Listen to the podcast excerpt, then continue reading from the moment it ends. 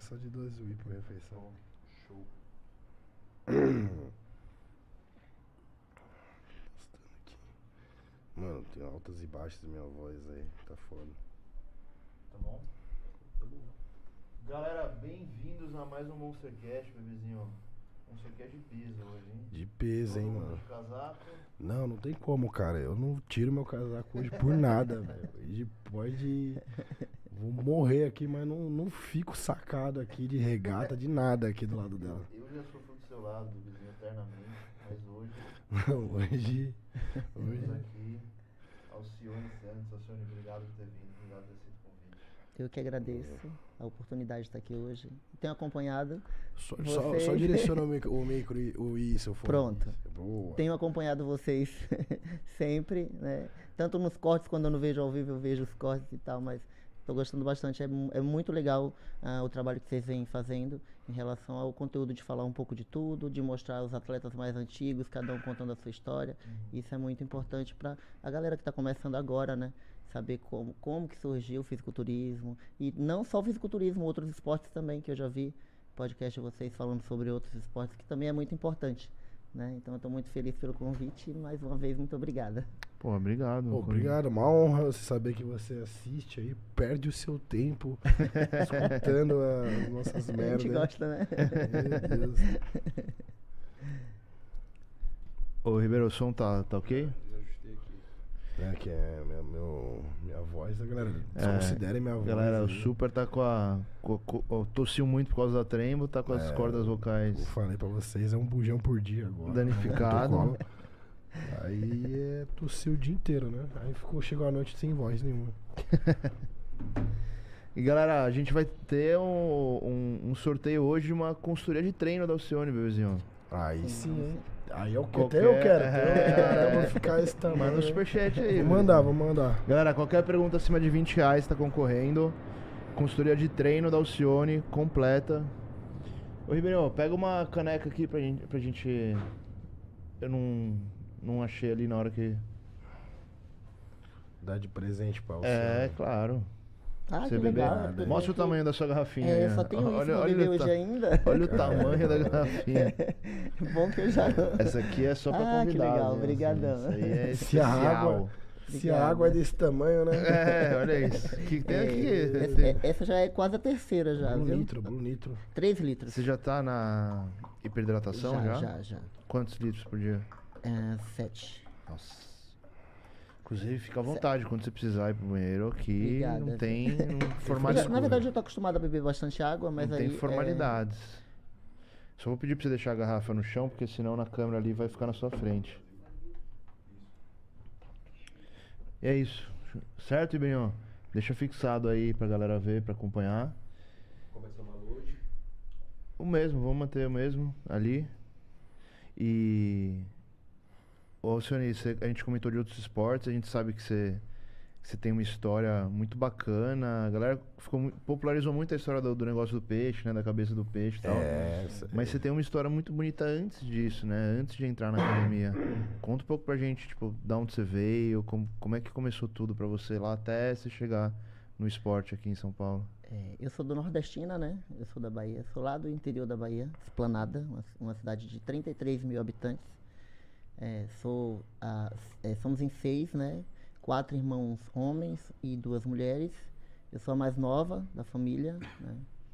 A minha história, na verdade, assim, é, em relação à vida, de modo geral, eu, eu, eu acredito que eu, eu são poucas pessoas, mas eu acredito que eu sou uma delas que enxerga a vida de uma, de uma forma um pouco diferente, né? Porque de onde eu vim, para o que eu, eu hoje sou, eu sou muito grato a Deus por tudo, né?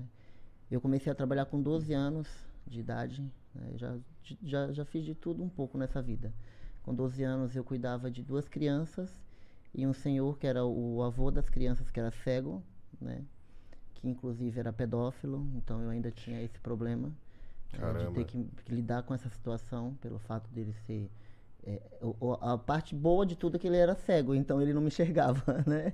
Então eu conseguia correr dele o tempo inteiro e cuidar das netas dele, né? É, na época eu tinha 12 anos eu já, eu, meu, antes disso, eu trabalhei, trabalhei não, era uma forma que eu ganhava o meu dinheirinho, né? Que era juntar esterco. Então eu pegava o carrinho de mão, ia nas fazendas vizinhas da cidade, da- ao redor da minha casa, e aí juntava esterco de animal para vender os saquinhos, porque o pessoal que plantava muito usava como adubo, né? Então eu sempre me virava dessa forma.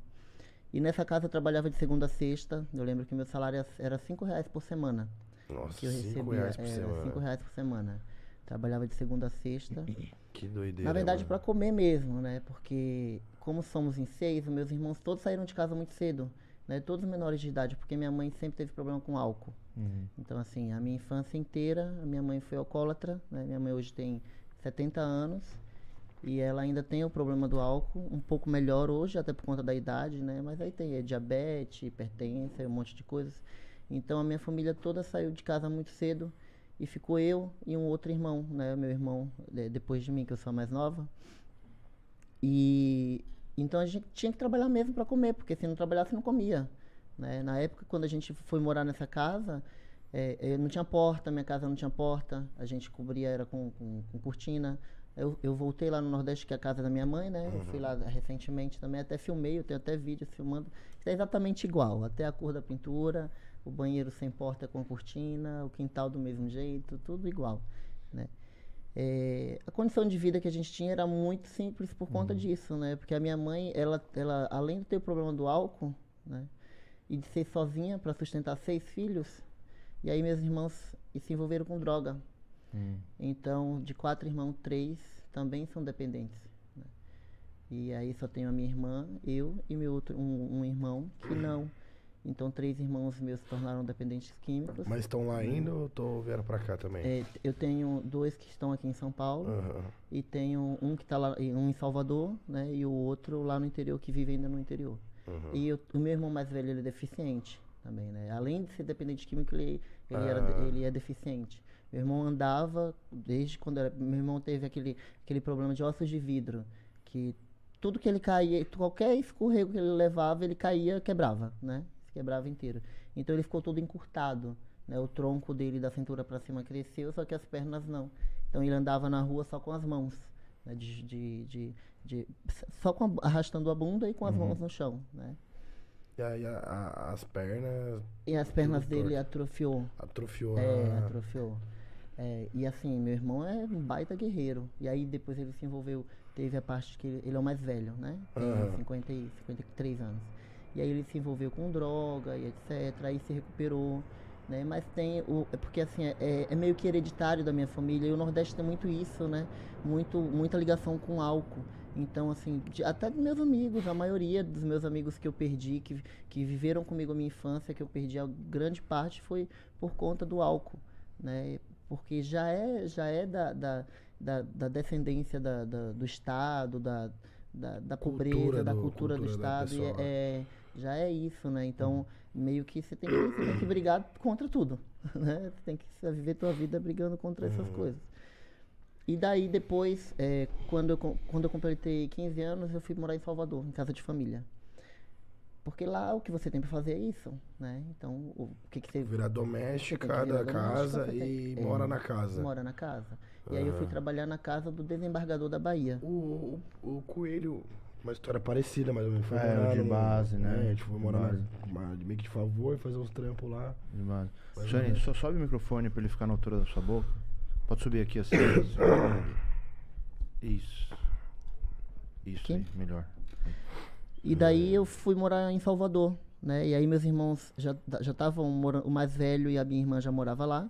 E eu fui morar em Salvador em casa de família. né? É, morei durante, dos 15 até os 18 na casa do desembargador da Bahia. Eu, eu era babá de uma das crianças e eles me tratavam muito bem. Assim, eh, com escola, eu estudava, eles faziam questão que eu estudasse, né? Que eu tivesse meu horário para estudar e para cuidar da criança. E aí depois, com 18, eu vim pra São Paulo. Falei, não, porque na verdade a, a minha vida sempre foi voltada assim. Eu não quero nunca viver, é, fazer da minha vida como foi a vida da minha mãe. Por quê? Porque independente do problema que ela teve, que ela tem, ela sempre fez de tudo pra para não deixar faltar, mas sempre faltava É. porque não tinha jeito, né? A minha, pra gente comer, minha mãe, o que que minha mãe fazia? Eh, Os vizinhos plantavam, eh, eh, criavam galinha, né? E aí a minha mãe ela ia lá e quebrava um pedaço da cerca para a galinha do vizinho entrar no nosso quintal. Aí quando a galinha entrava, ela pegava, matava, escondia, fechava todas as portas pro cheiro não ir na casa do vizinho, porque os vizinhos sabiam que a gente não tinha o que comer, então tipo, ó, tá cheirando a galinha, meu frango sumiu, então eles estão comendo, entendeu? Então era isso que a gente fazia. E aí mamãe, minha mãe falava, meu, fica quieto, todo mundo tinha que ficar quieto, comer escondido, para o vizinho não sentir o cheiro do frango e não dar conta que o frango dele sumiu, né? Hum. Quando não, a gente tinha que roubar fruta no quintal do vizinho, ou ir pro meio do mato catar fruta, ou ir na feira pegar resto. E era assim que eu ia muito, pescava muito, né? Inclusive, a história da cabeça de peixe entrou na minha vida desde a minha infância, porque a gente pescava bastante, Uhum. né, para se alimentar. Ia muito pro rio lavar roupa, porque era, não tinha água encanada, não tinha, eh, não tinha geladeira, não tinha TV, né? Então a gente tinha que levar bacia de roupa na cabeça para lavar roupa, Caralho. lavar louça. É, aí eu lembro que a minha vizinha, aí quando surgiu a TV na rua, a minha vizinha tinha uma, tinha uma TV e juntar. Desculpa, Que, que, que ano isso? Não tinha TV na, na, Não na- tinha. na- Lá- na rua da galera ali. Ó, a primeira geladeira eu dei pra minha mãe quando eu tava com 18 anos. Quando eu fui pra Salvador, que eu fui trabalhar em casa de família, eu juntei meu salário, voltei no interior e falei, eu vou dar uma geladeira pra minha mãe. Porque o meu sonho é ter uma geladeira. 2000 bolinha. É, 2002. 2002. É, 2002. Caralho. E aí eu, aí a vizinha lá comprou uma TV, então a, gente juntava, era todo mundo da rua que juntava na janela da vizinha, ficava aquele mundo de criança na janela para ver a TV da vizinha, porque era, e quando não, ela quando ela tava brava, ela fechava a porta, todo mundo ia embora e acabou a graça, né?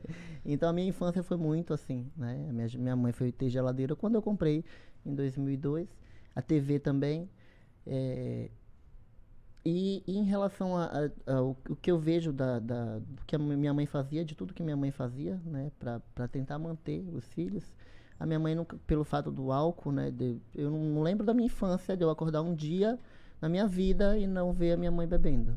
Um dia assim de hoje eu acordei e minha mãe não bebeu. Não, era todos os dias da vida, todos os dias.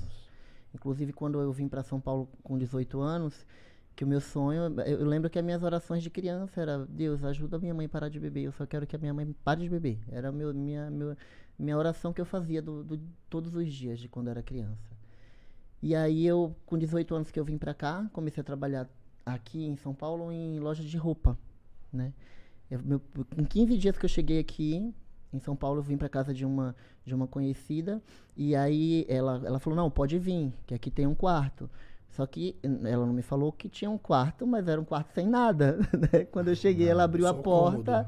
ela falou: Ó, esse quarto aqui é seu. Só que eu não tinha um lugar pra pôr minha roupa, eu não tinha uma cama pra dormir, não tinha nada. Um cobertor pra se cobrir nada. Caralho. E quando eu entrei, ela tinha um cachorro, ela cuidava de um cachorro.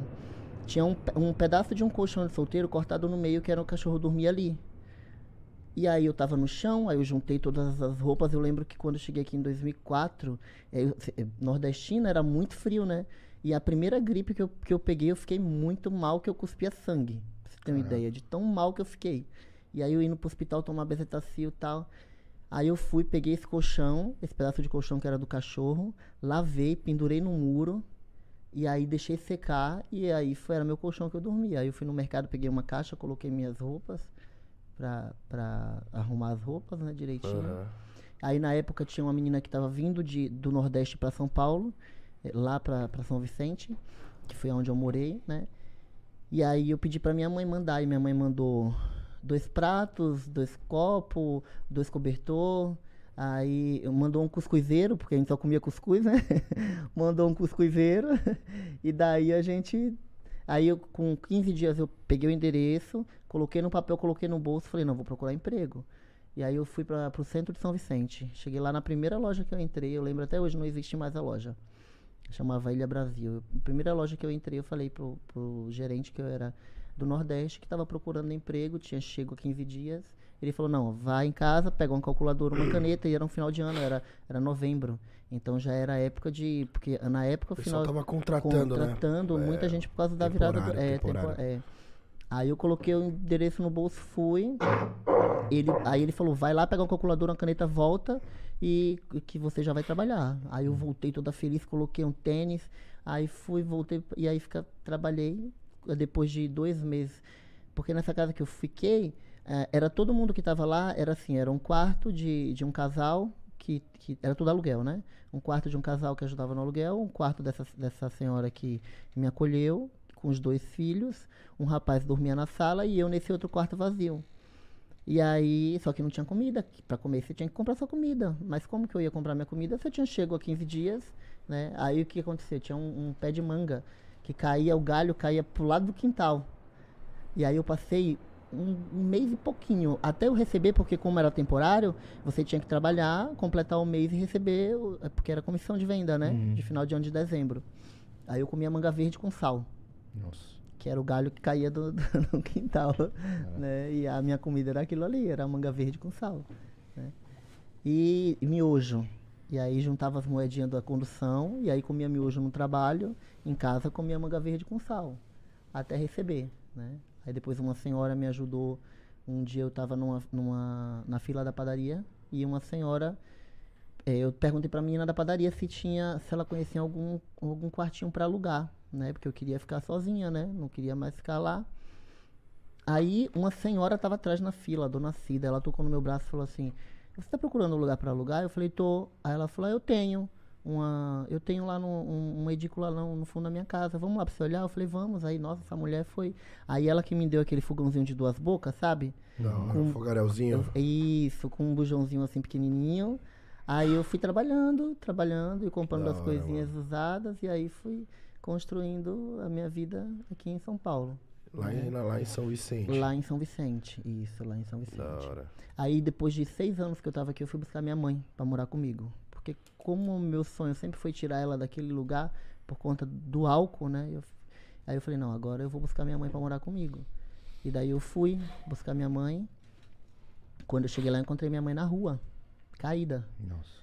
Eu cheguei, meu sobrinho que eu trouxe para morar junto comigo também na época, que inclusive mora em Praia Grande hoje. Eu cheguei em casa e aquele lugar escuro, eu lembro de eu chegar e falar para perguntar para ele, cadê mãe? Aí ele falou assim: "Ah, não sei". Aí, tipo, dez minutos depois, um amigo dele chegou de bicicleta e falou: é, Milo, que é o meu sobrinho, Milo, sua avó tá caída lá na praça. Aí eu fui lá e peguei minha mãe. E eu trouxe a minha mãe, a gente veio de ônibus, né, da Bahia para cá. E eu trouxe a minha mãe, ela veio o caminho inteiro me xingando. bêbada, bêbada. Ela não queria, ela não queria vir. Ela tava caída de, é, de cachaça. De cachaça, não. Ela falou, eu, falei, eu não falei, a senhora vai comigo. Não vou, vai, vai, eu não vou. Pensei que ela tinha algum mal ali. Eu, eu tava, tava uma situação de honra que tava. Não, ela tava, tava caída de pinga mesmo. Caralho. É foda, mano. É, aí eu trouxe ela pra morar comigo. aí que começou a minha luta. Mas não larga, né? Tipo assim, não larga. É muito difícil. É, mano, é, o alcoolismo é um bagulho. Muito difícil, é muito. Tipo, mano, é o, muito. o álcool é pior que pedra, Sabe o que, cara. que a minha mãe fazia quando ela veio morar comigo? Quando eu trouxe ela pra São Vicente, porque aí eu tinha que esconder tudo. Beber perfume, hum, Ela bebia perfume, ela bebia álcool de limpeza, vinagre. O que deixasse com cheiro de álcool, minha mãe bebia. O que, que deixasse. Cara, já conheci gente assim. Ela mano. era desse jeito desse jeito. E foda e aí, é muito acessível, né? Você vai na é, esquina, e aí, você vai num supermercado. Eu saí, é, eu engravidei, né? Aí quando eu fiquei grávida do meu filho, meu filho tem 11 anos. Quando eu engravidei, a minha, eu saía na minha hora do almoço, que eu trabalhava numa padaria, eu saía da hora do almoço pra ir em casa pra ver. Aí quando eu chegava, eu não encontrava ela em casa, eu já ia correndo na porta do bar, porque pinga você arruma em qualquer lugar, né? Sim, sim. Aí achava ela é no barato, bar. né, cara? É, é. qualquer lugar. Ninguém dá um prato de comida, também, mas né? o povo pra dar, pra dar cachaça e droga são coisas que é muito acessível. Você chega, né? É, você chega em qualquer lugar, você encontra, né? E aí, quando meu filho nasceu, a minha mãe falou assim, ó, a partir de hoje eu não vou beber mais. E eu chorava minha gravidez inteira, porque eu vivia correndo atrás dela o tempo inteiro, e aí achava bebida escondida e jogava fora, e aquela, aquele desespero todo.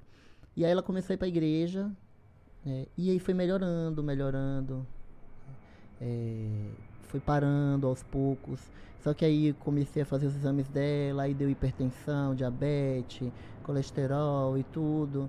E foi tratando, só que ainda, assim, ela, do, pro que ela era e o que ela é hoje, ela melhorou 50%. Né? Porque antes era, muito, antes era muito contínuo. E hoje ela tá, ela bebe, mas ela bebe mais escondido e bem mais controlado. Então, quando, quando eu ligo pra ela, que eu já sei que ela bebeu, eu falo, ó, depois eu falo com a senhora, que eu já sei. Aí depois ela, ela me liga, fala, pô, mãe, de novo, mãe. Aí, não, eu não vou beber mais não. Aí ela passa uma semana bem. Aí depois ela bebe de novo. Então ela bebe mais controlado, né? Antes era muito, muito mesmo. E aí ela foi morar de- com meu irmão deficiente, né? Hoje em dia ela voltou pra Bahia, ela ficou seis anos comigo. E aí ela voltou pra ajudar até meu irmão, né? E aí meu irmão, ela mora com esse meu irmão deficiente que trabalha pra caramba. Esse meu irmão, se vocês verem, você fala, cara, não é possível. Meu irmão tem um ninho velho que nem ré ele dá, pra você ter uma ideia. Outro- eu fui visitar ele, nossa, mas eu ria muito, porque ele é muito engraçado. Aí parou no posto, vamos pôr gasolina, vamos. Só que aí ele passou um pouco da bomba. Ele, agora você desce e empurra, porque o carro não dá ré. Eu falei, como? Ele, "É, tem que empurrar, porque. Caralho. É, e aí ele, ele mesmo que da pita, viu? Ele dirige. Então ele colocou, como ele tem as Ah. perninhas curtas, ele mesmo foi, foi soldou um ferro assim pra ficar muito alto pra Mais ele, é alto. mais alto pra ele, né? E aí ele soldou, que eu não sei como é que ele consegue. Ele, Porra. só ele dirige aquele carro ali que, que Se é. vira, É, vira. só ele se vira. E aí ele vende cesta básica na rua. Aí ele enche o carrinho dele lá com. Não tem banco, tá? O Uno não tem banco, não tem nada. o- é vazio. Não tem, só, só tem a lata e o motor, não tem nada. E aí ele enche o fundo do carro de cesta básica e sai vendendo, né? Nas ruas, aí depois vai cobrando mensalmente o pessoal vai pagando. Ele rala pra caramba. E aí a minha mãe tá lá com ele, né? Então ele consegue controlar bem a minha mãe. Porque por conta da dependência dele também, que ele tinha muito problema com droga. E aí ele, como ele, graças a Deus, ele se recuperou né, das drogas. Ainda tem um pouco do problema com álcool, mas por conta da minha mãe, ele consegue ele se controlar por conta dela. Entendeu? Então, tipo, ele bebe às vezes, eu sei que ele bebe porque eu vi, mas aí ele não, não chega perto dela. Uhum. Ele bebe fora e chega, toma banho, deita, pra ela não saber que ele bebeu Sim. né? É Bem, ele, ele bem. E aí depois que eu, que eu vim pra cá, que eu tive meu filho, Uhum. né? Meu filho tem 11, vai fazer 12 anos agora, em novembro. Eu comecei a treinar depois que eu tive meu filho, eu era muito magra, muito, muito. Eu pesava 33 quilos com 15 anos. É aquela foto do antes e depois que você mandou? Nada, aquela ali eu tô, Já bem, tô já? aquela ali eu tô bem pra caramba, aquela ali com, com Você não 50 mandou quilos. foto menor que aquilo ali, né? Não, não, Não, não, não é, não tenho, não tenho. Eu pesava 33 quilos, era 33? 33 com 15 anos. 15 anos É eu andava na rua mal- sem camisa ainda. Era, era menininho, andava na rua, jogava futebol, só trabalhava, jogava futebol e gostava muito assim. Então eu, eu sempre gostei do esporte, né? Jogava muita capoeira, depois, depois joguei muito futebol no time da cidade. E aí com quando eu depois que eu tive meu filho, eu falei, aí eu engordei. Quando eu tive meu filho, eu engordei muito. Pessoal que pesava 33 com 15. Aí eu tive meu filho com 24.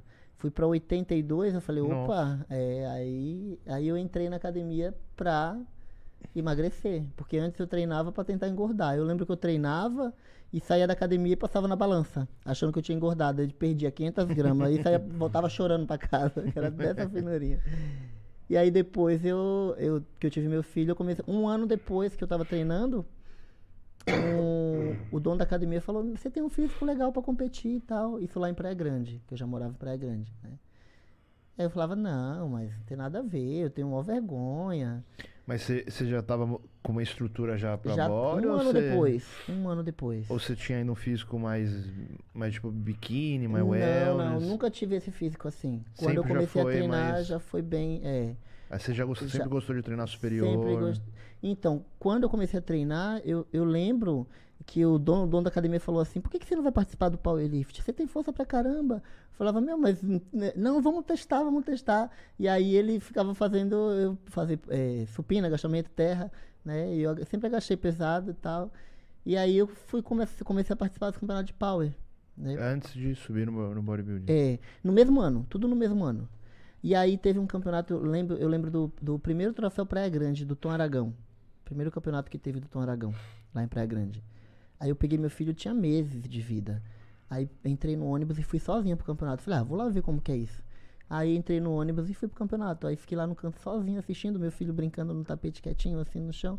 E eu vendo o campeonato, caramba, que da hora. Nossa, é muito legal, bem que ele falou. E aí depois acabou o campeonato, eu fui embora. No outro dia eu cheguei na academia e falei, ah, eu vou tentar. Aí na época ele foi, falou pra mim, ó, é, tem o Tom Aragão, que era, que era da cidade, né? Procura ele, ele me conhece e fala que foi eu que te indiquei pra você, que você quer competir. E aí eu fui procurar o Tom, né? Tom foi a primeira pessoa que, que, que me ajudou, né? Aí o Tom Aragão foi, montou a minha primeira dieta em 2014. Pra competir no powerlift. no fisiculturismo. Ah, assim É, aqui. eu já tava competindo no, Você no já Power. tava no power já. Já tava no Power. Aí o, o Tom montou minha primeira dieta e aí eu comecei a competir em 2014, né? Do final de 2013 para 2014, pela FBB. E aí o pri- primeira, primeira, primeiro campeonato que eu fui já foi no bodybuilder. Foi o último ano do, do Da feminina, da, bodybuilding. da, né? da bodybuilder feminina, é. Aí eu fiquei em top 2. E aí depois disso não teve mais. E aí foi migrando para as outras federações, né? WBBF, NABA.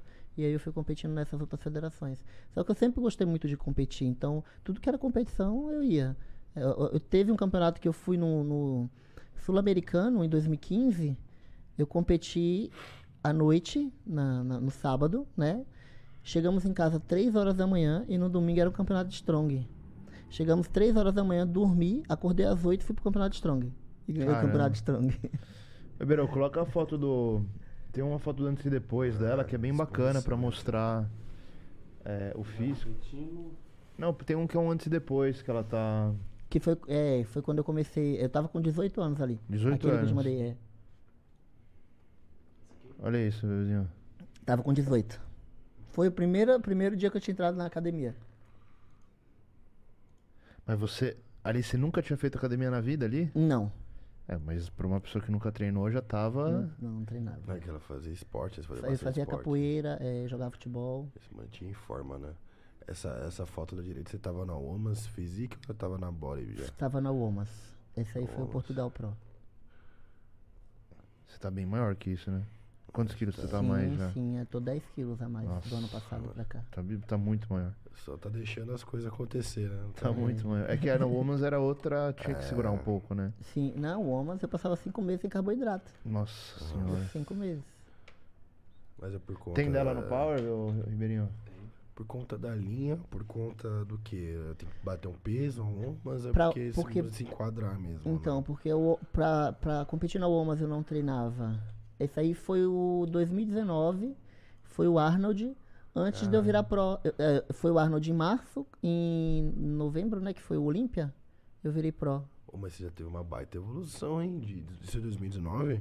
Foi. Aí foi quando eu ganhei. Olha, a bola de 80 Caraca. quilos. Esse é, de oitenta- é, isso aí é uma. Isso aí é uma. É uma. Muito. É uma. Coisa de strong, né? É, do Strong. Isso aí é powerlifting. É, isso aí foi o sul-americano de power. Nossa, mas mudou bastante. É, isso aí foi. Quer ver? Esqueminha lá da Gerson. né? Parecido. É. né? É, é, é É o porque é barra olímpica, é, é, mesa olímpica é, da geração, é. Esse aí foi do. Esse aí foi uma- um campeonato que teve, foi o sul-americano que teve contra é, os países é, do Mercosul, né? É, Argentina, Colômbia, é, Paraguai, Uruguai. Olha só. Vieram bastante. Três bastante. placas de 25 quilos. Quais, quais são os seus, seus números no Power? No power, no, no, agacha- no agachamento 200, no terra 210 e no supino 130. O- ninguém nunca bateu o meu recorde do supino hall desde quando eu comecei. Eu competi desde 2014. É mesmo? Mulher nenhuma bateu na 75 No Raw? quilos. É. Caraca. aham. Sem equipamento. Quanto, Quanto? que é? 130. 130. 130 quilos. É, molecada, vai vendo aí. É. E, e aí a história da cabeça de peixe. É, como é que viralizou essa história? Como é que. Na verdade, começou mesmo em 2019, nessa época. Eu tenho, tenho até uma foto que eu tô de biquíni verde, que foi quando eu virei pro, no final do ano, depois desse campeonato do Arnold. Tem a foto de biquíni verde aí? Tem, Ribeirinho? acho que tem um de biquíni verde. Foi quando eu, eu passei uma. Eu, ah, 2018. Esse último aqui, ó. Aqui foi quando eu comecei, tá vendo? Finalzinho de 2013. Mas já tava Esse foi o funcionando primeiro ainda. campeonato. Primeiro campeonato. Quanto tempo de treino daquela foto ali pra essa? Um ano. Ah, você tá de Caramba. sacanagem. Um ano. Aí essa segunda já foi em 2015, que foi na WBBF, que aí eu já tava eh, tentando ir pra, pra... Fiquei melhorzinha pra bodybuilder, né? E aí, 2019 de verde, na Woma Physique, que eu virei pro no Olímpia. Cara, é, é incrível. Incrível. mano, Incrível.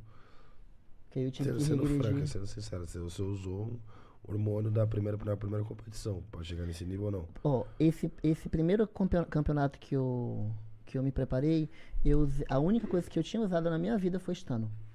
Nunca tinha aplicado nada. Caralho, mano. Nada, nada, É exatamente nada. muito Não, foda. a genética. Mas mesmo pra, se pra hoje tá tivesse Estando oral. usando pra caralho, É, daquela foto pra, E, pra ó, essa, esse é campeonato muito aqui, pouco tempo. muito pouco tempo. ah, mano. o- eu, tenho até, eu tenho até o protocolo todo aqui, que eu posso até mostrar pra vocês, do Júlio e tudo. Esse campeonato aqui, eu usei é, meio ml de primambulan duas vezes na semana.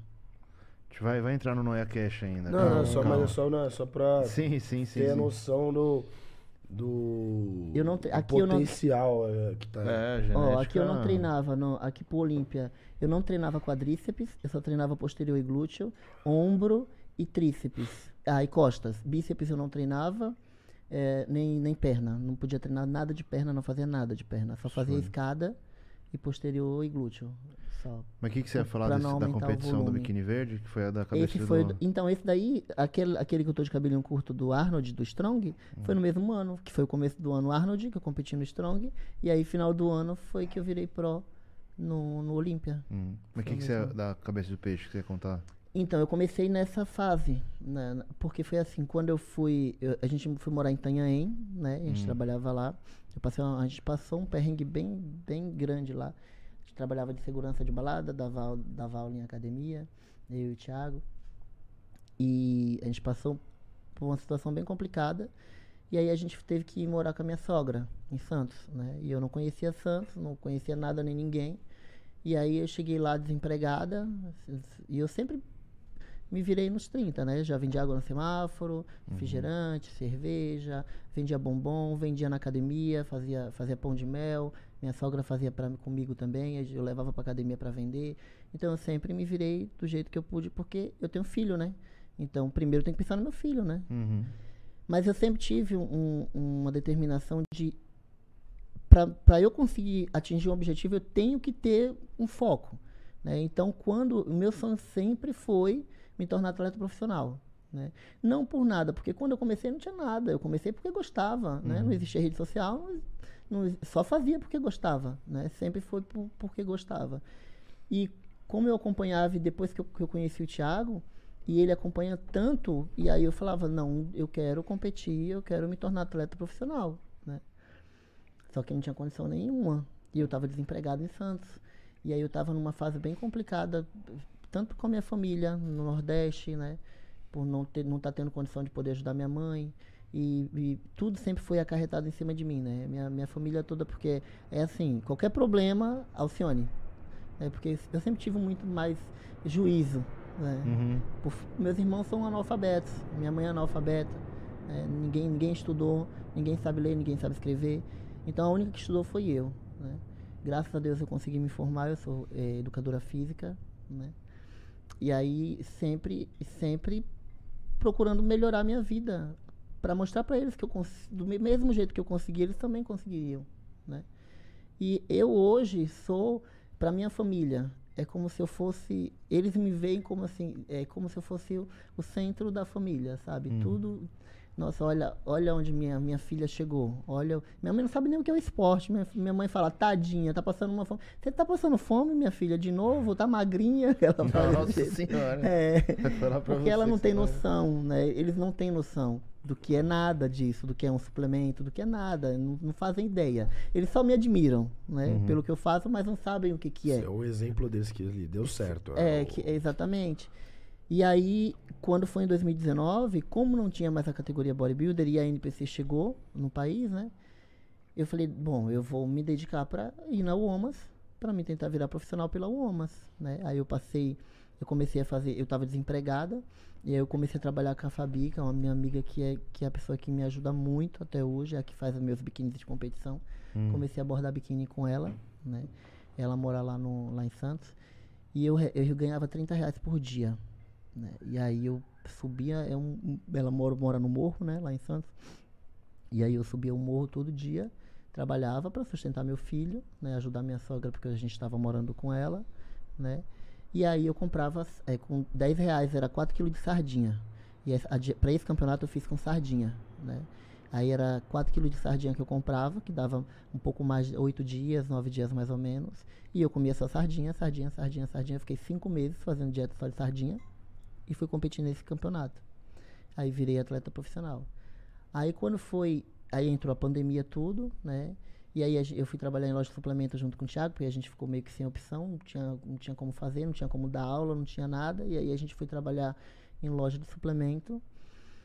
E eu trabalhando com, com a Fabi, loja de suplemento e se virando.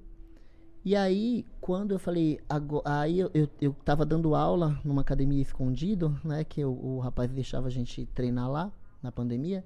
E aí eu tava dando aula para uma amiga minha, chamada Márcia, e aí ela falou para mim assim, ela perguntava muito sobre, é uma, uma senhora muito experiente, ela me ajudava, me ajudou muito mentalmente, né, com os conselhos que ela sempre me falou. E aí ela falava para mim assim, qual é o seu sonho, Oceane, agora que você, você já é atleta profissional, qual é o seu sonho? Eu falei, ah, meu sonho é um dia chegar no Mister Olímpia, meu sonho é competir lá fora do país, né, eu quero muito um dia conquistar isso. E aí ela falou, por que, que você não vai? Eu falei, Márcia, como?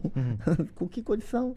né? E eu já tinha ouvido falar de preparadores, de pessoas do meio, de me ligar e falar assim, cara, volta para Amador, você é pobre, você não vai conseguir. Você Nossa. não tem dinheiro. Volta para Amador. E aquilo ali para mim sempre foi como, não, eu vou conseguir. Eu, eu, eu, a minha vida sempre foi voltada a isso. Peraí, eu não, não aceito um não. Uhum. né? Porque já chega tudo que eu vivi, já, te- já chega tudo que eu passei. Eu, eu, eu tenho que buscar o sim sempre. A nossa vida tem que ser voltada a isso. Porque o ser humano ele tem um- um- uma capacidade muito. é, o ser humano ele é assim, né? Tudo que é muito difícil ele desiste no meio do caminho. né? Se está muito difícil, opa, não vai dar. né? Sempre coloca um não vai dar. Não, mas se você se determinar, você dá. Você tem que procurar uma alternativa. Tudo na nossa vida tem uma alternativa. Por que, que não?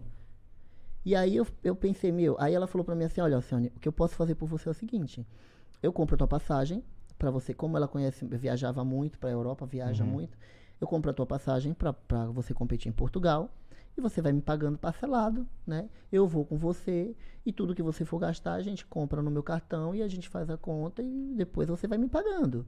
Falei, ah, então tá bom. E aí eu falei, cara, e agora pra fazer a dieta?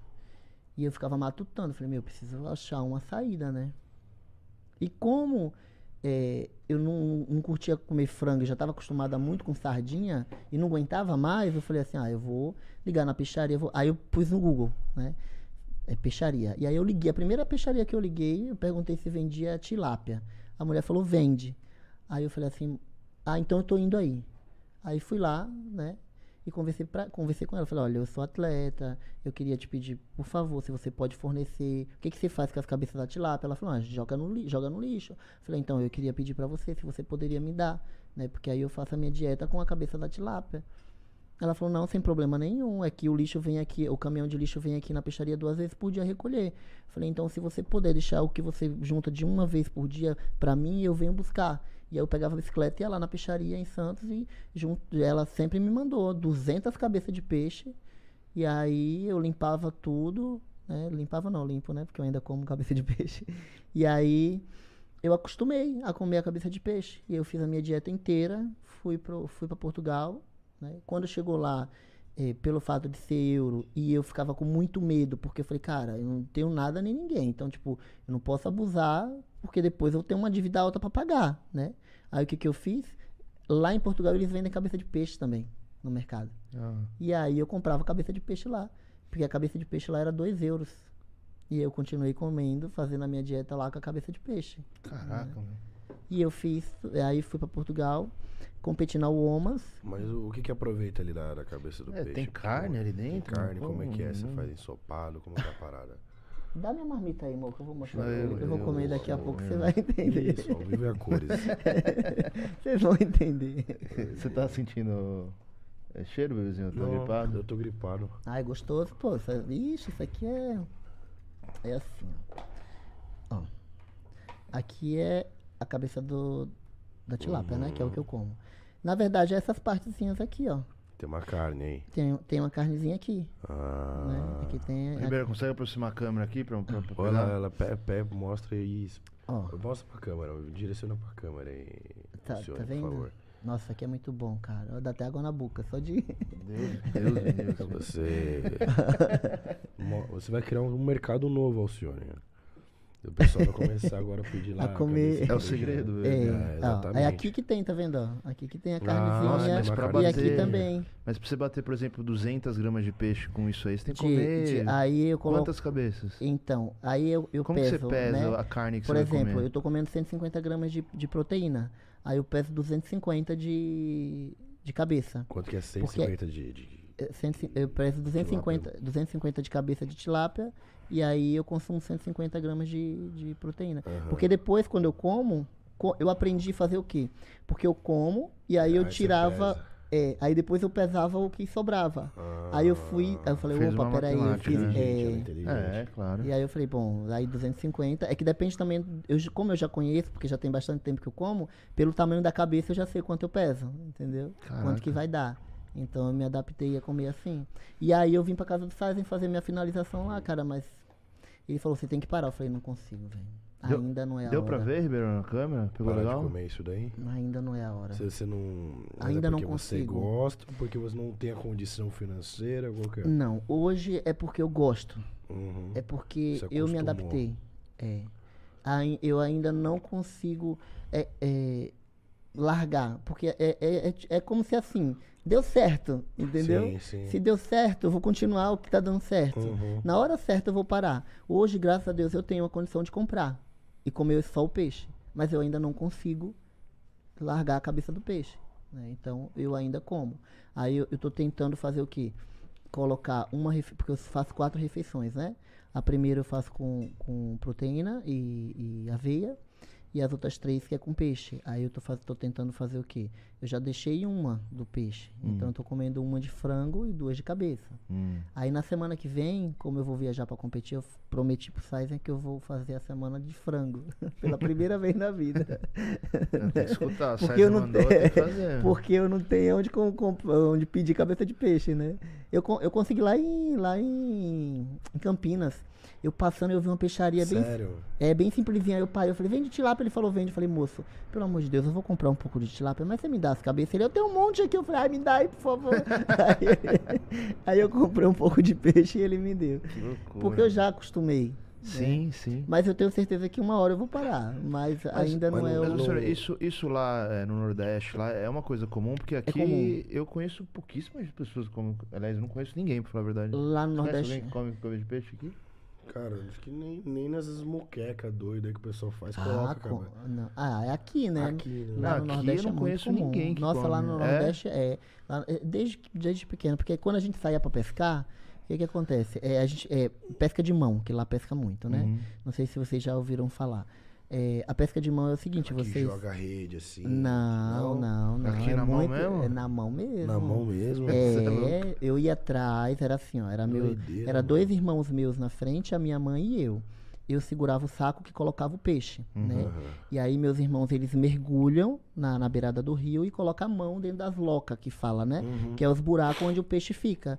E aí, por- o, o- o- a loca, ela tem um- uma entrada e uma saída. Uhum. Sempre tem, né? O peixe, ele não faz só uma entrada porque ele não dá ré. Né? Ele faz uma entrada e uma saída. Então, um irmão em- mergulhava e colocava a mão na entrada ou na saída e o outro ia achar o outro buraco. E aí eles colocam a mão e pegam o peixe, tira o peixe com a mão mesmo, né? Nossa, e aí eles jogavam no saco e eu que segurava o saco. Nossa, tem que ser muito bom, cara. Era, era pesca, Sim, pesca de é. mergulho com a mão, né? Caralho. E aí era cobra, tudo que você imaginar, eles pegavam, né? E, e a gente aprendeu muito. Aí depois a gente juntava todo mundo, porque a gente é, dormia, geralmente o rio era muito longe, né? Hoje a gente anda, faz uma hora de carro, tu fala que vai no Nordeste pra você ver, filho. É. pra você andar 50 km pra chegar no rio. Imagina. E o calor. E o calor, aí tinha que dormir pra voltar no dia seguinte, porque não dava pra voltar no mesmo dia. Né? Aí passava pescando, aí passava a noite no mato e no dia seguinte voltava embora. E aí já trazia o peixe pra semana. E aí tinha que fracionar, né? E aí o fracionamento era essa, era isso, ó. Hoje é sua vez de comer a cabeça, né? O amanhã é a vez dele. E aí Caramba. costume, né? E aí ficou de, de, de família mesmo. né? E aí eu me adaptei a comer. Né? Eu, hoje, graças a Deus, como eu falei, graças a Deus, não é, não é porque eu gosto. Sim. Né? É que eu, eu- Não é por falta é- de opção. Não é por falta de opção, é Hum. porque eu gosto. Né? Hoje é o que, Mas, Mas até, até ano passado, até antes de eu ir para Portugal, era por falta de dinheiro mesmo. Mas dá pra, tipo, pegar com garfo e tirar? Ou e, Eu mastigo tudo aqui. Aí você vai, vai. Eu fico mastigando, distraída, como tudo. Aham. Só sobra a partezinha que é dura que não dá pra engolir. O resto eu engulo tudo. é e a né? cabeça do salmão dá pra comer em tudo. Até o dente do salmão. Tudo. Ah, é mesmo? É, porque o salmão, a cabeça do salmão é cartilagem. Hum. Então quando você passa, você coloca na airfryer, ela fica bem Você torradinha. faz ela na air fryer. É, tempero põe na airfryer. E aí você consegue comer inteiro, tudinho, não sobra nada. Nossa senhora. É, Cara, não sobra nada. eu mesmo assim, se for segredo pra ficar Tem- forte, Não, eu não vou ficar nunca. não mas eu, eu, eu lembro que, pô, sou do litoral, tem um peixe lá que é menorzinho que você come, tipo, inteiro o peixe. Ah, não, ali é manjubinha. É. Ali é, é o aquela. peixe que é meio, é meio. Ele tem gosto de camarão porque ele come camarão. Sim, sim. É um peixe Eu- fininho assim que você come inteiro. Isso. É, lá no Nordeste, Você frita ele come sim, com a lá no cabeça Nordeste e é muito tudo. comum você encontrar na feira ele salgado. Por- Ele não é frito, ele ele é, ele é seco no sol. né? Hum, Eles salgam e deixam no sol. Aí ele, ele seca no sol, fica bem sequinho, e você pega cruzinho mesmo ali, porque já tá. É como se tivesse frito do sol, né? E você come do jeito que tá ali na, na feira, né? Eu, tra- eu trabalhei muito também na, na minha época, na minha infância, no matadouro. Porque lá é muito comum, né? As- um exemplo. eh, você eh, comprou um, um- Você vende carne na feira, né? Porque lá é no mercadão, né? Hum. É um, um mercado que é todo sábado que tem a feira e tem vários boxes que vende carne. Então cada um é dono de um, de um boi que comprou para Aham. vender a carne ali, né? Carne fresca. E aí Sim. fica pendurado as partes lá da carne e tal. E aí tem a, a parte do, do, do- dos órgãos do, do animal, que é outra pessoa que compra, né? E tinha uma senhora lá chamada Dona Carminha que ela vendia o que chama fato, né? Que é, que é os órgãos do animal, que é o rim, o fígado, as tripas e tal. Então o que, que ela fazia? Para comer toda, toda da sexta para sábado. Toda sexta na madrugada a gente ia pro matadouro. A gente saía da casa dela umas 8 horas da noite, em cima de um caminhãozinho velho, ia pro meio do mato no matadouro. E aí ela tinha comprado o- os órgãos de um, de um. Todo final de semana que ela vendia na feira, né? Ela vende até hoje. E aí ela comprava do, do boi, né? Aí a gente lá limpava já metade, o livro, né? Que é, que não sei se vocês conhecem, que é, que é uma, a parte do. é, o rim, né? O livro, o fígado, as tripas. Aí o que, que a gente fazia? Ia lá no matadouro, pegava todos to- trazia tudo para casa dela e no quintal dela era vários, vários caldeirões num- com fogo de madeira, né? Com vários assim, porque era tudo separado, porque tinha que ferver todas as tripas, que era por tamanho, por grossura, aí tinha que destrinchar, porque virar a tripa para tirar para tirar a sujeira, né? Então a gente passava a noite inteira. Era de 8 horas da, da noite da sexta até no outro dia, 5 horas da manhã. Aí no final do o pagamento era um saquinho com, com um pedacinho de fígado, um pedacinho de rim, um pouquinho de tripa, que era para levar para casa para comer. O pagamento era esse. Caralho. Era isso que fazia. E assim, sou muito grata, muito grata a Deus. Realidade, né, cara? É Muito. uma realidade do Brasil que Sim, até hoje a isso gente. aí, né? Muito. Acho Eu- que às não vezes é que a gente existe, né? vive numa bolha, mano, que a gente não tá ligado. e eu, eu, eu canso de. O que que eu Ah, falo? e nem, nem precisa ir muito longe, não. Só a gente olhar pro lado, velho. Sim. Se desce aqui do prédio, Moema mesmo. É só você prestar atenção. É. E eu falo muito o que, o que, que eu. Tem pessoas que perguntam pra mim assim, cara, como que você consegue comer cabeça de peixe? Como é que você consegue passar fome pra competir? Cara, eu passava fome por necessidade, hoje eu passo por opção. Então eu faço uma coisa que eu gosto. né? hoje eu, eu, eu, eu aprendi a amar esse esporte quando nada disso existia. Quando eu simplesmente era uma menina de 18 anos que nunca imaginou chegar onde eu cheguei. Né? Estudar, né? Falar para ter a, a condição de falar para minha família, eu consegui estudar, né? Eu consegui eh, viver do meu esporte, eu consigo mostrar para minha família que eu que eu consegui do mesmo jeito que eu consegui, eles também podem, né? Então, a- meu objetivo, a minha vida, ela gira em torno do meu filho. Meu filho tem 11 anos. Eu não quero nunca na minha vida, nunca, nunca, mostrar pro meu filho falta de amor, falta de carinho, fazer com que ele passe um pouco do que eu passei, porque assim, independente de qualquer dificuldade que eu tive na minha vida, quando eu tava comendo minha cabeça de peixe, mas a- o franguinho e a carninha do meu filho tava lá. Porque eu não vou tirar do meu filho. Por isso que eu comi cabeça de peixe. Por isso que desde 2019 eu venho fazendo tudo que eu venho fazendo, porque eu não vou tirar do meu filho pra mim. Entendeu? Porque eu acho que a vida ela é voltada a isso. Cara, eu sofri pra caramba. Eu amo a minha mãe tanto. Eu perdi meu pai na pandemia de Covid. Só que o meu pai, pra você ter uma ideia, o meu pai era caminhoneiro. Meu pai era um dos caras mais ricos da cidade. E eu passava fome. Eu fui registrada com 30 anos. Quando eu fui no Nordeste. Agora, a última vez que eu fui no Nordeste, ele foi lá na casa do meu irmão, ele ficou sabendo que eu estava na cidade. E ele foi lá me visitar. E meu pai já estava com mal de Parkinson. E, e aí ele sentou e eu comecei a falar para ele. Falei, pai, olha a minha infância como que foi. Porque o que, o que que prezava no Nordeste? No Nordeste o que prezava era... Se você é mulher, você vai virar alcoólatra, arrumar qualquer homem, se encher de filho e ser mais uma. Acabou. Né? E o meu pai tinha muita grana. O meu tio era o prefeito da cidade vizinha, que era o irmão do meu pai. O meu pai morava na. Tinha, tem quatro filhas, né? Que se eu falar pra você que elas não falam comigo até hoje. Eu ia pra escola, uma das minhas, das minhas irmãs que estudava na mesma escola que eu, todo mundo sabia que ela era minha irmã, que ela era filha do meu pai. Só que como ela tinha uma condição de vida melhor porque vivia com o meu pai e com a mãe, né? E eu não, eu era uma filha bastarda, né? Então eles não falavam comigo. Eu passava fome. Eu chegava na porta do meu pai com seis, seis sete anos com meu irmão de bicicleta. Eu ficava, eu nunca entrei na casa do meu pai, eu não sei o que tem dentro da casa do meu pai. Doideira, cara. Nunca. Meu, meu pai morava na frente do hospital e tem uma praça, né? E a casa do meu pai na frente do hospital, o hospital aqui uma praça. Eu ficava escondida atrás da praça, que eu via o caminhão dele parado lá. Então, quando o caminhão tava lá, eu sabia que ele tava lá, né? Meu pai tinha cinco caminhões. E atrás da casa dele era um, era um galpão onde ele guardava o caminhão. E o, pri, o, o sobrinho dele, que era meu primo, sabia do que, do que a gente passava, sabia do que eu passava. Então, quando ele sabia que meu pai estava na cidade, ele ia lá na minha casa e falava: Ó, teu pai tá em tal lugar e tá com tal caminhão. Eu gravava a placa dos, dos caminhões do meu pai para encontrar meu pai. Chegava no centro da cidade, meu pai. Aí eu, eu vi o caminhão e ficava lá esperando. Aí quando ele aparecia, eu ia lá e falava, pai, isso, isso era de 5 horas da manhã até 4 horas da tarde, sem comer nada. Com fome, sem tomar café, sem comer nada. Esperando meu pai aparecer. Quando meu pai aparecia, ele falava, ah, me espera ali na esquina que eu vou no banco tirar o dinheiro. E tava lá até hoje esperando. Ele dava 5 reais por mês. E achava que era uma pensão. Quando ele dava. Aí chegava final de ano, ele e eu com problema com a minha mãe, chegava final de ano, eu levava a lista do material escolar para ele. E isso era o quê? Em dezembro, para começar as aulas em janeiro, fevereiro, ele ia me dar um caderno e uma caneta no mês de junho. Os meus amigos que me davam folha de caderno para ficar usando na escola. E quando eu queria mudar de escola, todo mundo na cidade me conhecia, todo mundo. As pessoas me chamavam na cidade da filha da cachaceira. Eu não tinha nome. Meu nome era filha da cachaceira. né? E aí eu chegava na escola, conversava com a diretora, a diretora falava que queria mudar de escola, isso menor de idade, viu? Falava que queria mudar de escola. E aí eles me davam a transferência e eu ia lá me matriculava em outra escola, sozinha. Porque eu não, infelizmente, infelizmente, isso não é culpa. Eu não, não culpo a minha mãe por isso. Porque ela tinha que também trabalhar para tentar colocar alguma coisa dentro de casa e não culpo o vício por isso.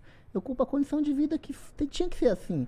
Eu acho que tudo na nossa vida é um aprendizado. Se foi dessa forma que eu tive que aprender para ser quem eu sou hoje, para entender que eu não preciso passar por cima de ninguém, que eu não preciso achar que eu sou melhor do que ninguém, que eu não preciso me desmerecer e que eu não preciso fazer nada de errado para viver a minha vida e ser feliz, eu, foi assim que eu aprendi.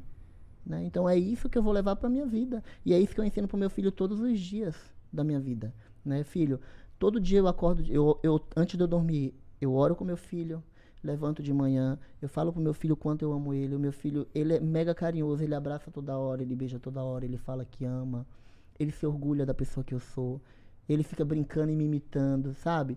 Então, isso que eu quero ensinar pro meu filho. né? Eu quero dar uma condição de, de, de vida meu filho estudar, para ele ser alguém, sabe? Meu filho ama ler livro, então toda vez que ele, mãe, eu quero um livro, eu faço o que for, eu vou lá e compro um livro que ele quer para ele ler. Porque eh, no final da vida, o que, que a gente leva? Né? Eu, eu mesmo, eu escuto muito, muitas mensagens e para mim, uma mensagem de vida que eu mais levo na minha vida é a nossa vida ela é como um lápis. Ela é comparada com um lápis. Por quê? Porque a gente precisa de uma mão para direcionar. A, minha, a mão que direciona a minha, minha, a minha vida é Deus. né? Então a gente precisa de uma mão para direcionar. A gente pode escrever, apagar, usar borracha, apagar e reescrever, porque todo mundo nessa vida erra. né? Eu erro, você erra, todo mundo erra, mas a gente tem a condição de apagar e, e começar de novo, né? Deus ele dá a chance de você recomeçar a tua vida. E por último de tudo, o que é um, o lápis ele pode ser o mais bonito, ele pode ter a capa mais bonita. E se ele não tiver o grafite dentro, para que que ele serve? Não serve para nada, né? Você vai escrever o que com um lápis que não tem grafite? Então a nossa vida ela tem que ser construída em cima de uma história, porque tudo isso é que passa. O esporte vai passar, né? Envelhecer, todo mundo vai envelhecer, vai acabar, o físico acaba e a sua história. O que que você escreveu? Que que você ensinou? O que que você deixou? A minha vida é construída em cima da minha base principal, que é o meu filho. Eu quero deixar uma história de vida para o meu filho, porque eu quero que quando ele esteja na, quando eu esteja na minha velhice, quando ele tem, construa a família dele, ele tenha uma história para contar, né? Infelizmente a minha história não é igual, mas isso não deixou de amar minha mãe, não deixou de amar meu pai. Eu não deixei de amar meu pai um só dia da minha vida. Por mais, por todas as vezes que eu parava na, na esquina, na praça, quando tava um amigo dele parado do lado, perguntava, é tua filha? Ele falava, não. Não, não é minha filha, não. Na minha frente. Caralho, você perdoou ele? Eu nunca, eu nunca, tive Nunca- mágoa do meu nunca pai. teve mágoa? Nunca, nunca. Eu lembro de uma vez que meu pai, eu era apaixonado por patins. O meu sonho era ter um patins. Aham. E a minha amiga, minha, a minha, sabe aqueles patins de quatro rodinhas? Sei, né? sei. Do- assim. Old school mesmo. Nossa, e aí eu aprendi, eu amava, eu aprendi a andar de patins, que tudo eu gostava muito, né? Aham. E aí ele falou pra mim que ele ia me dar um patins. Ah, amanhã, porque como lá na minha cidade não vendia, e era muito pequena a cidade, né? Uhum, a cidade vizinha que vendia. E aí ele falou pra mim assim, ó, amanhã eu passo na tua casa umas 8 horas da manhã pra te dar o patins. Eu fiquei na porta sentado esperando de 8 horas da manhã até 8 da noite chorando. Porque ele não apareceu. E passou meses depois, quando eu encontrei com ele, ele falou, ah, eu ia te dar um patins pra você quebrar a perna? E aquilo ali eu nunca mais esqueci. Mas não foi por má- mágoa. Porque tudo na minha vida sempre foi como aprendizado. É porque não era hora. Porque de al- dali eu tinha que tirar alguma lição. Eu não precisei ter mágoa do meu pai. Eu precisei deixar ele enxergar. Porque quando eu, quando eu completei 30 anos, que eu voltei para o Nordeste, e ele foi lá no meu irmão me pedir perdão. Pedir perdão. Ele, eu, e aí eu falei para ele, eu falei, pai, lembra quando você fazia isso, isso e isso comigo? Lembro, minha filha. Eu falei, então, olha, olha o que eu passei. Se eu fosse eu, se eu fosse viver a vida amargurada pela mãe e pelo pai que eu tive, infelizmente, eu seria a pior pessoa do mundo, né? Eu, ser- eu, eu não seria uma pessoa cheia de mágoa, uma pessoa amarga, né?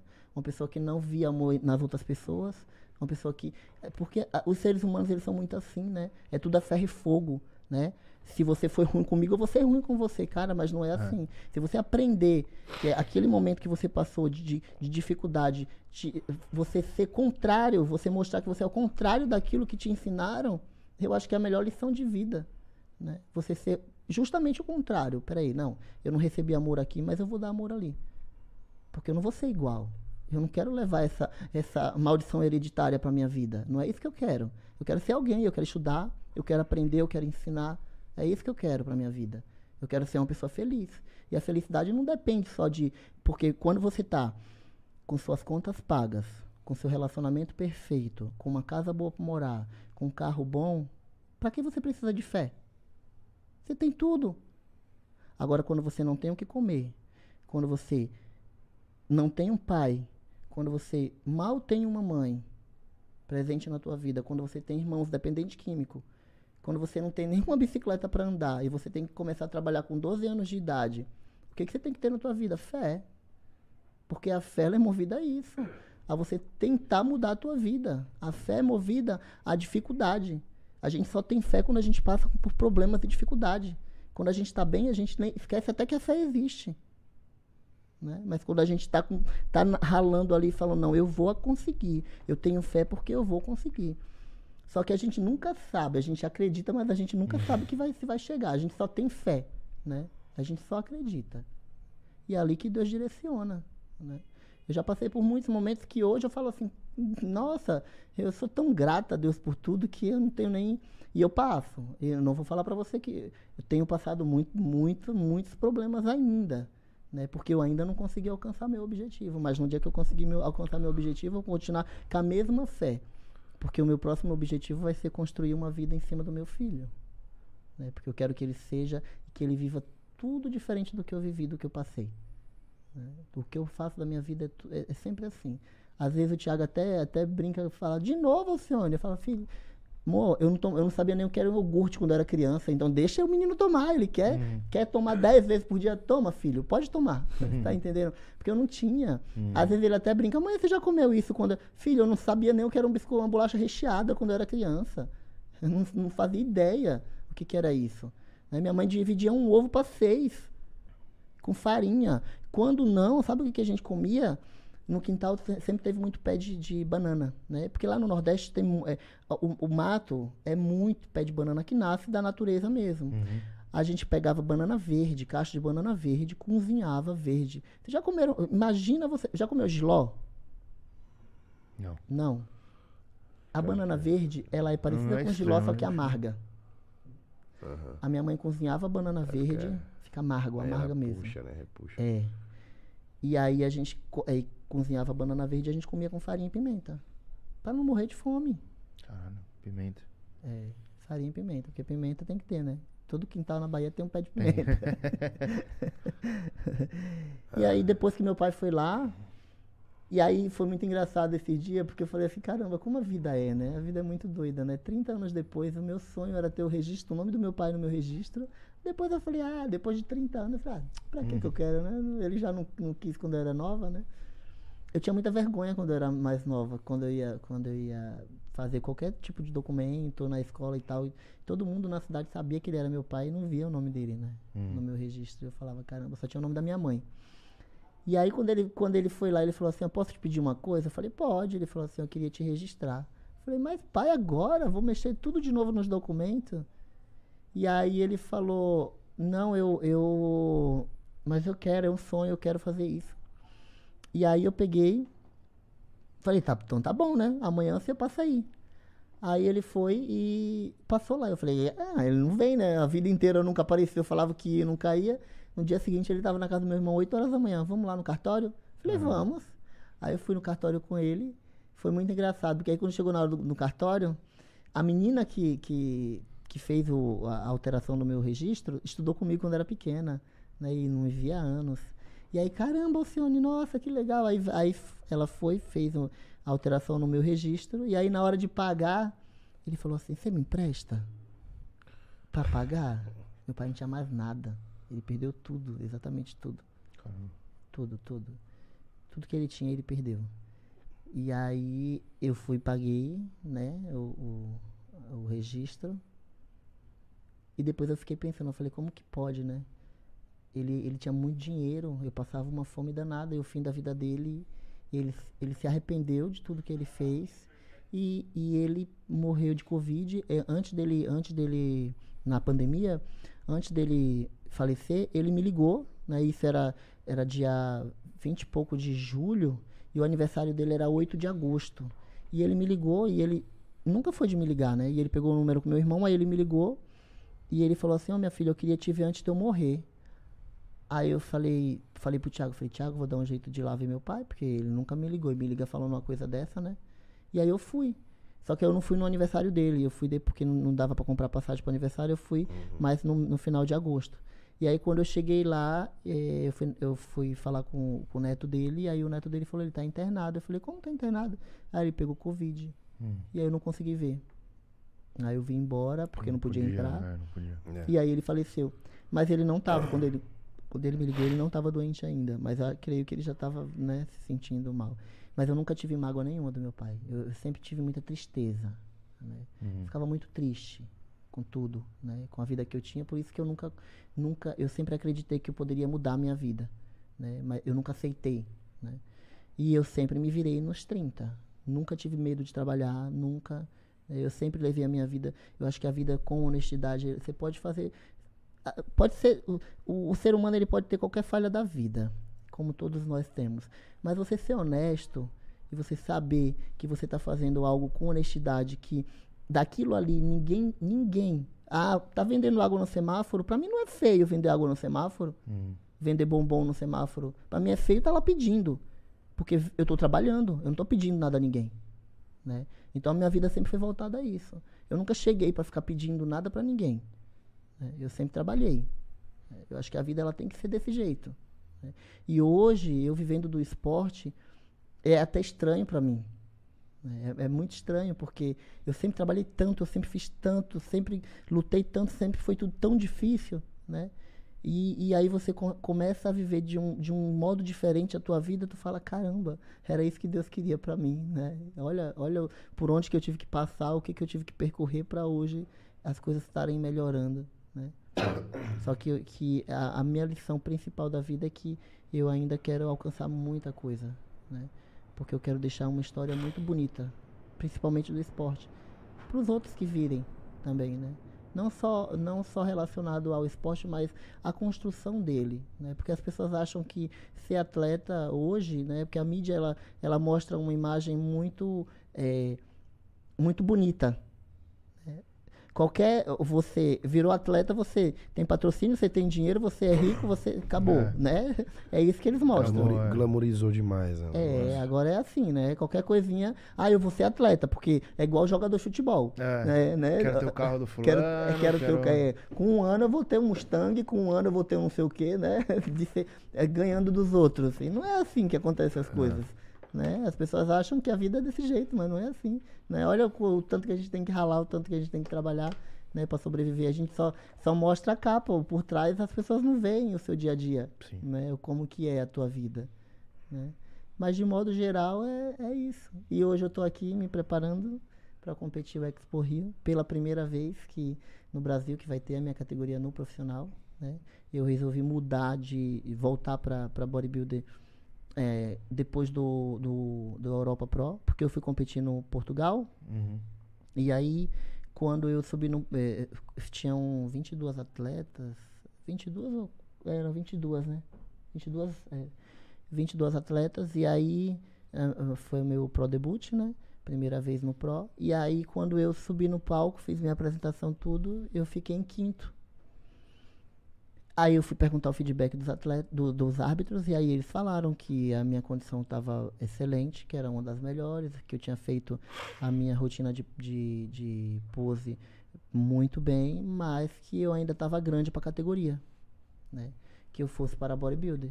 Aí eu falei, pô, bom, então, e 15 dias depois teve o Europa Pro. Falei, bom, então eu vou me inscrever na bodybuilder.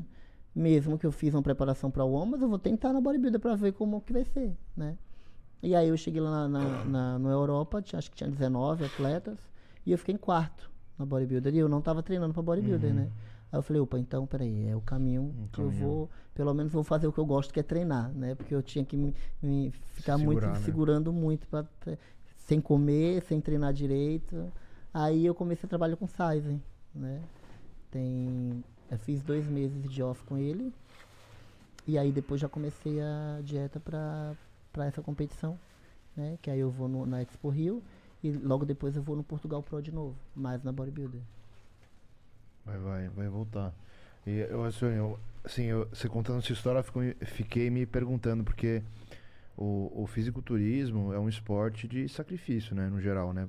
Comparado ao estilo de vida que uma pessoa normal, então você pode ter um atleta, ainda mais da sua categoria, que é a categoria mais pesada, que mais tem que comer, mais tem que Sim. tomar, mais tem que treinar, é sacrifício. E você viveu uma infância, uma, uma história de sacrifícios, praticamente, né? Coisas que não foram por opção sua, mas Sim, sofrido. Por um lado, eu penso que, assim, às vezes você deve tirar de letra, porque tiro de letra. você comia por falta de opção, mas por outro lado, eu penso, putz, agora que ela podia aproveitar e comer o que ela quer, e ir onde ela quiser, e Ah, mas eu não penso assim não. como é que, co- como é que você assim, encara a eu- rotina de, um, de, uma, de uma atleta Eu hoje, não- tendo restrição por opção? Eu não eu encaro assim. É, é o que eu- te falei do começo. A minha vida é voltada em prol do meu filho. Então, pra mim, qualquer sacrifício é válido. Uhum. Fazendo o que eu gosto. Cara, eu faço o que eu gosto. Né? Eu treino, eu compito. Eu sou de um esporte que eu amo. Então, o que é sacrifício pra mim? Sacrifício pra mim foi o que eu passei lá atrás. Uhum. né? Então isso aqui pra mim, é, é, tudo que eu mais queria na minha vida, eu falava pro Thiago, eu falava, cara, eu queria ter um mês de uma vida de atleta, de comer, treinar e dormir, Uhum. Porque eu nunca tive na minha vida. Eu sempre competi, mas eu nunca tive um mês de vida de atleta, Né? E eu tô tendo, já tem duas semanas que eu tô tendo uma vida de atleta, comendo, treinando e dormindo. Eu falei, caraca, pela primeira vez em nove anos que eu tô treinando, comendo e dormindo, que eu tô na casa do Saizen fazendo a finalização, né? E tá muito estranho. Ele fala, meu, tu não para um minuto, mas é eu sempre fui muito agitada, né? Então é, é- é muito estranho pra mim ter que só treinar, comer e dormir, sabe? Então pra mim, eu tô ainda me adaptando a isso. Então pra mim é muito complicado. Mas em relação a, a lidar com essa situação é muito fácil pra mim, porque eu faço o que eu gosto. Então quando a gente faz o que a gente gosta, a gente não não é sacrificante não. É bem tranquilo. Aí fica, fica É fácil. né? fácil, é. e Tira de letra. E aí tu dá tempo, é, é, como diz a própria Bíblia, né? Tempo determinado para todas as coisas, né? Eu estou no tempo agora de restrição alimentar. Depois eu vou ter o meu tempo para comer o que eu quiser, né? Porque agora, graças a Deus, eu vou poder comer o que eu quiser, né? E aí depois eu vou poder voltar novamente. Então, só de, de fazer o que você gosta, é, nossa, é, é surreal, assim. A minha vida tá mudou da água pro vinho. Muito, muito. Muito surreal. E em algum momento você pensou em desistir, Alcione? Porque é, você já De enfrentava competição, dificuldade. De né? competição, sim. Do esporte, nunca. De treinar, De nunca, treinar, porque eu sempre gostei. É. Mas de competir algumas vezes já. É, eu fui, assim, eu sempre tive aquilo assim. Meu, não dá, mas eu vou. Não, não dá. E eu falava pro Thiago, Thiago, eu vou desistir. Thiago, não, você não vai desistir.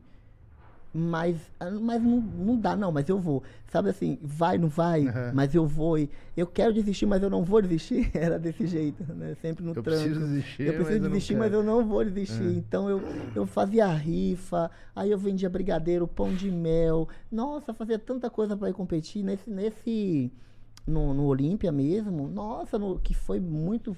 O Olímpia, quem me ajudou. O Lucas Coelho e a Larissa, Hum, que que me ajudaram, porque aí eles alugaram para mim aqui em São Paulo é, um, um, um hotel para mim ficar os dois dias, né, da pesagem, da competição, né. Eles que me ajudaram.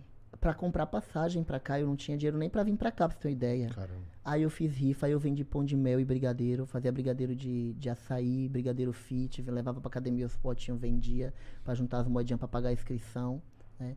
Aí eu- a Fabi me deu o biquíni, eu mesmo fiz a minha própria maquiagem. Sabe onde que eu pintei? Na, na entrada do, da, da- do, do Expo, tem um, tinha um banheiro de entrada, não sei se vocês lembram, antes de entrar pra dentro do campeonato. Porque não podia pintar dentro do campeonato, né? Não podia pintar. Sim, sim, sim. Então, tinha uma amiga minha que competiu junto comigo até, Camila Cássia, que é muito das antigas ela. E ela também não tinha dinheiro pra pagar a pintura, porque não tinha dinheiro pra pagar a pintura, nem cabelo, nem maquiagem. Eu falei, não, amiga, vamos lá no banheiro que a gente se vira. E aí eu fiz minha maquiagem, pa- passei prancha no cabelo meu, no dela tal. E aí eu pintei, pintei a minha frente, ela pintou as minhas costas escondidas no banheiro, dentro do banheiro Do box do box do banheiro, da ali, né? privada. E aí eu pintei ela lá, porque toda hora ia uma mulher, que era bem na entrada, né? E Uhum. o pessoal ia lá limpar, toda hora ia alguém lá, né? No banheiro. E aí eu pintei ela, ela me pintou e eu subi no palco e ganhei.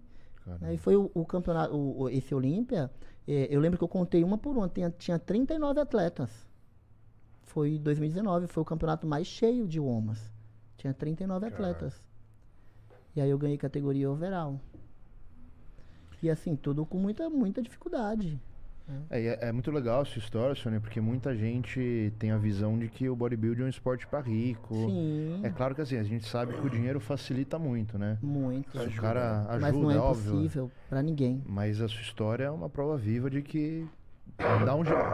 Pra tudo Se vira com o que jeito. tem, né? Eu, acho que o, o que o- sabe o que, que a gente não dá jeito nessa vida? Deficiente. Que depende de outra pessoa, né? Que tem uma deficiência física, mental, né? visual. Porque aí você depende de terceiros. Mas quando você tem saúde, você tem braço e perna para trabalhar, você consegue treinar sozinho. Por que, que você não consegue fazer o resto? Óbvio que você consegue.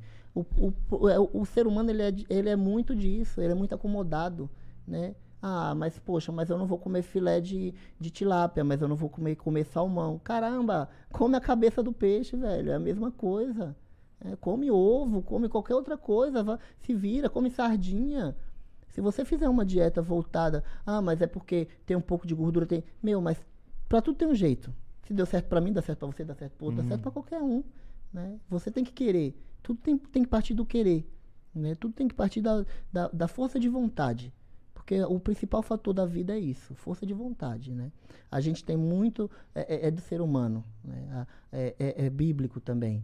né? O que, que o ser- todo ser humano quer na vida? Sofrer menos. Ninguém gosta de sofrer. né? Então tudo que é mais fácil é mais tranquilo. Agora quando você passa, passa a ter que sofrer um pouquinho mais, aí as pessoas se feiam. Opa, não, não vou por aqui não. Porque aqui eu vou sofrer um pouco mais, eu vou por aqui que é um pouco mais fácil. Né?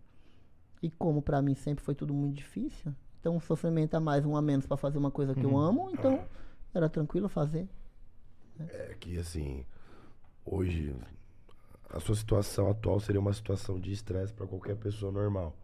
Mas pra vida que você levou na sua infância, você tá no luxo, né? Comendo Sim. cabeça de peixe, tranquilona, sua Vivendo própria pra sua treinar. pró- a né? marmita própria dela, né? Tem que dividir com mais cinco pessoas, né? Sim, Entendeu? tranquilo. Então, é isso, aí você já foi calejada, né? É. Então, numa situação que liberaria o cortisol, você tá relax. E você acredita que eu não descobri ainda o que é isso? Não sabe Quando- é não, juro é. pra você que o pessoal fala, ai, porque eu fico nervoso, sobe o cortisol. Cara, eu não descobri ainda essa parte. do- de porque como é que, tá- que- tá, tipo, tudo como é numa- que reage Tá no tudo corpo numa isso. nice, né? Pô, realmente, agora a gente entende muita coisa, muito, muita coisa faz sentido, entendeu? E eu vejo isso muito com os atletas. Ao decorrer do tempo, tem uma, sempre dá uma virada de chave na galera. Quando o cara renova um patrocínio, quando ele tem uma condição melhor, reflete no shape do cara positivamente. Claro. Porque o cara, porra, mano, não tem mais que me preocupar em pagar aquela conta final do mês, porque eu sei que eu vou ter o dinheiro sobrando. Sim. Ou ainda eu sei que 40 personal no dia. Sim. Exatamente. Pô, eu sei que chegar no, no, no final do mês eu vou ter o meu dinheirinho pra comprar meu GH, pra tomar meus negócios, pra comer minha, minha tilápia. Então você vê que o cara, ele. O shape responde melhor. O negócio vai fluindo melhor, porque já não tem mais aquele estresse, aquela coisa tipo, pô, o cara Preocupação, ansiedade, né? Sim, nossa, botar a cabeça no travesseiro é. e falar, puta, mano, aquela minha porra lá tem que pagar. E nossa, eu não sei como. E a minha, a minha preocupação era toda assim. Quando eu comecei minha preparação pro, pro, pro Olímpia, que a gente tinha que, que eu trabalhava quinta, sexta, sábado e domingo. É, du- Durante o dia eu dava aula e à noite era quinta, sexta, sábado, domingo em porta de balada. Trabalhando. Chegava na balada 8 da noite, saía no outro dia 5 horas da manhã. E aí tinha de sábado para domingo eu trabalhava em duas. Aí eu saía 5 da manhã de uma e já ia direto para outra, que era uma marina. Que aí ficava o dia inteiro e só voltava no outro dia, duas horas da manhã, sem dormir, direto. Cinquentão ganhava quanto? Cenzão? Quanto? Ganhava 60 reais. 60 reais. 60 Já teve que dar uns tapas nos bêbados, assim? Já. Pô, conta aí, o pessoal conta aí. respeitava bem, viu? É, Me imagino, respeitava eu bem. imagino, É, a galera respeitava bastante. é. que Era muito engraçado porque pra- o Thiago também trabalhava. E aí era, era, era muito engraçado, porque era, era todo mundo que treinava na mesma academia que a gente. É. Então, a- quando tava a galera da academia, o pessoal já sabia, opa, os seguranças são tudo da galera lá da academia. né? Então, aí ficava. E aí, quando rolava alguma briga, que os, os meninos iam, os segurança ia pra separar, o homem é muito engraçado, né? Porque aí o homem quer. Aí quer se aparecer, né? Aí que quer brigar. Cara, eu chegava e tentava e conversava, acabava a briga. acabava a briga. Já chegava conversando, falava, não, aqui dentro não, por favor. Vamos parar, vocês querem curtir? Então vamos curtir. A mulherada, Não. quando que você. Então você era responsável também de dar Eu- um sossego na mulherada. Sim, aí Quando a colocava mulherada um bocado pra E Quando a fora. mulherada te via. Ixi, colocava um monte pra choque. fora. Aí umas meninas, umas meninas danadinhas que chegava lá pra vender droga na balada, eu pegava e já colocava pra fora, saía em choque, né? Não, não, não, precisa tocar não, tá bom, precisa tocar não. Então, não, vou tocar, então vai embora. Sai, sai, sai. E aí elas iam embora. Mas era, era bem torturante, viu?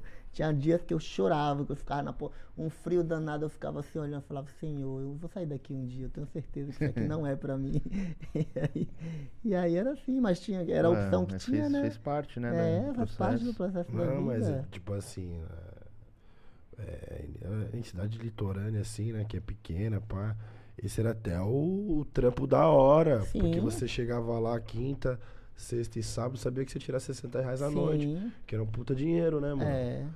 É um é. puta dinheiro pra época. E, já, né? é, e aí paga- pagando aluguel também, Sim. tudo, e aí com, com filho, então era o que tinha, né? Não, E tinha dias que eu chegava, que a gente tá, ó, na quinta-feira, que a gente, aí eu, eu entrava na academia às 6 horas da manhã com ele, aí quando dava uma, é, é, ele ficava até às 8 na, até às 10 na academia. Eu saía às 8, porque aí eu me arrumava e já ia pra balada trabalhar, voltava no outro dia de manhã e tinha dias que já ia direto pra academia pra trabalhar. Não dormia, né? Porque não, não dava pra dormir, não podia dormir, né? Tinha que trabalhar direto.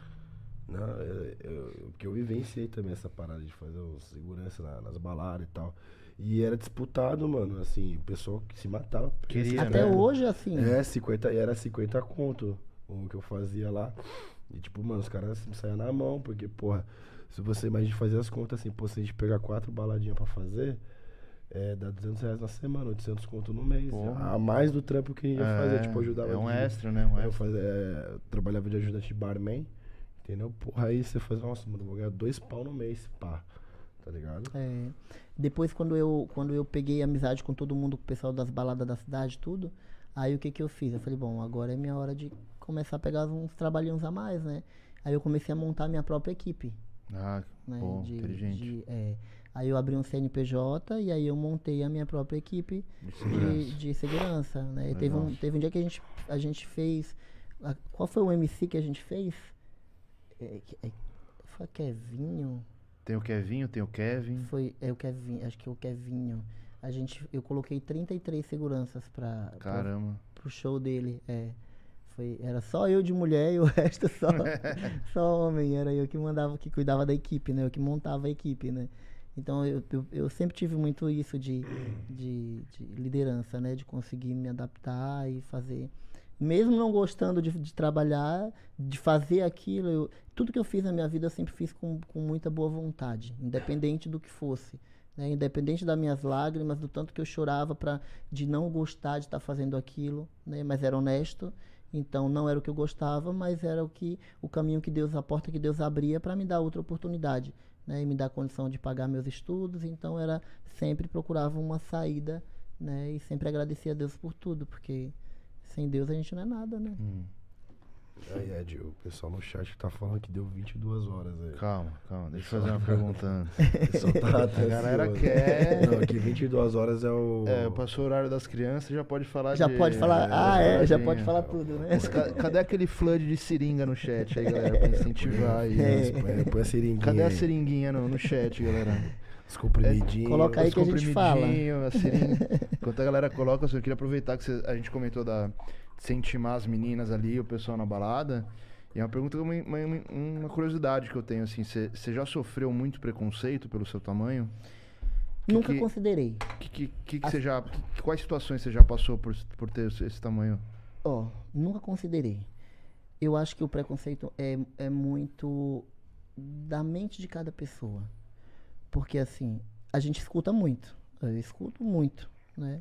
Escuto pessoas falarem que parece homem, ou perguntar se é homem ou mulher, ou, ou se cutucar pra mostrar. Mas, mas se a gente for levar pelo lado negativo de tudo na vida, cara, o gordinho ele sofre preconceito, o fortão ele sofre preconceito, o magro ele sofre, o preto ele sofre, o branco ele sofre, a gostosa sofre, porque a gostosa, a uma wellness bonita passa é puta. Uhum. Uma bodybuilder musculosa passa é homem. Um, um homem musculoso passa é bombado ou é né? um gordinho passa só pensa em comer. O negro, pra- negro, o negro passa porque é preto. né? Então, preconceito é da cabeça de cada pessoa. Se eu fosse considerar tudo que as pessoas falavam a meu respeito, eu não seria nada.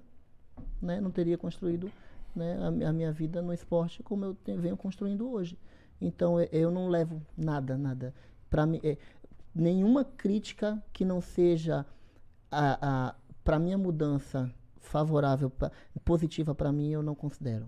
Que for de negativo, de crítica, de, de preconceito, eu não considero. Eu não, não, não para mim tanto faz. Não, Não te, não te me abala em nada, em nada. Mas você já escutou coisas ofensivas, a galera... Muitas, muitas. Uma vez eu, eu entrando no banco, foi até engraçado, que foi dois policiais. Estava parado no banco, fazendo segurança no banco. E aí eu passei, na hora que eu passei, um falou pro outro, é um homem ou uma mulher? Aí eu falei, eu sou mais mulher do que a tua que você tem em casa. e entrei no banco. Acabou. Vai, você vai ver, vai que isso Vai é. falar? É, o cara ficou quietinho, né? É. Você entende? Porque se a gente for ficar levando tudo, você não Aham. vive, você não faz, né? Uhum. Mas as pessoas são hoje menos, né? Eu, eu ainda, eu Ah, é? ainda Você acha que menos? Menos, bem menos. Só que aqui no Brasil ainda é muito. Eu fui pra, pra Europa, porque eu nunca tinha viajado, né? Ano passado Uhum. eu fui em Portugal. Eu não recebi um olhar estranho e uma crítica. Eu fiquei 58 dias lá. Um, um, um olhar estranho. Os, os velhinhos e as velhinhas, eles iam no mercado e eles falavam, posso tocar? Nossa, como você é forte. E queria tocar e admirava. Eles admiravam. Aqui não, aqui é muito diferente. Aqui no Brasil as pessoas realmente gostam de ofender, Uhum. né? Só que pra mim não é uma ofensa porque eu não ligo, né? Mas eu, eu conheço muitas amigas minhas que- do mesmo esporte que sofrem muito preconceito e que absorve, e que fica mal, Uhum. né? Que Tem vergonha de se expor. tem vergonha de se expor. Cara, se a gente for levar a vida desse jeito, a gente não vive. A gente tem duas opções, ou a gente para ou a gente continua. Se você for parar pelo que os outros falam, tu vai deixar de ser feliz porque os outros falam? Né? Porque aí se você. É assim, ó. Eu treino, eu sou atleta. Aí se de repente eu falo, parei. Aí eu vou emagrecer. Aí vai falar, olha lá, ó, ficou doente, tá morrendo. É, o que Né? aconteceu? O que, que aconteceu? As bombas né? fizeram mal, Deve estar que com depressão, né? Porque é assim, o ser humano, ele é... As pessoas não gostam de te ver melhores que elas. Elas querem te ver bem, mas nunca melhor que elas. Então, enquanto elas tiverem um, um motivo para falar, elas vão querer falar. Né? São poucos Sim, contados sim. nos dedos. Né? Inclusive entre, entre, entre a gente mesmo, do nosso próprio esporte e de outros, é contado nos dedos as pessoas que te admiram e te pela pessoa que você é, né? Porque o, que- o que eu levo para a vida é isso, é o que eu sou fora do fisiculturismo, é a minha história de vida, é o que eu construí como pessoa, porque a vida é voltada nisso, no que você é como pessoa, Uhum.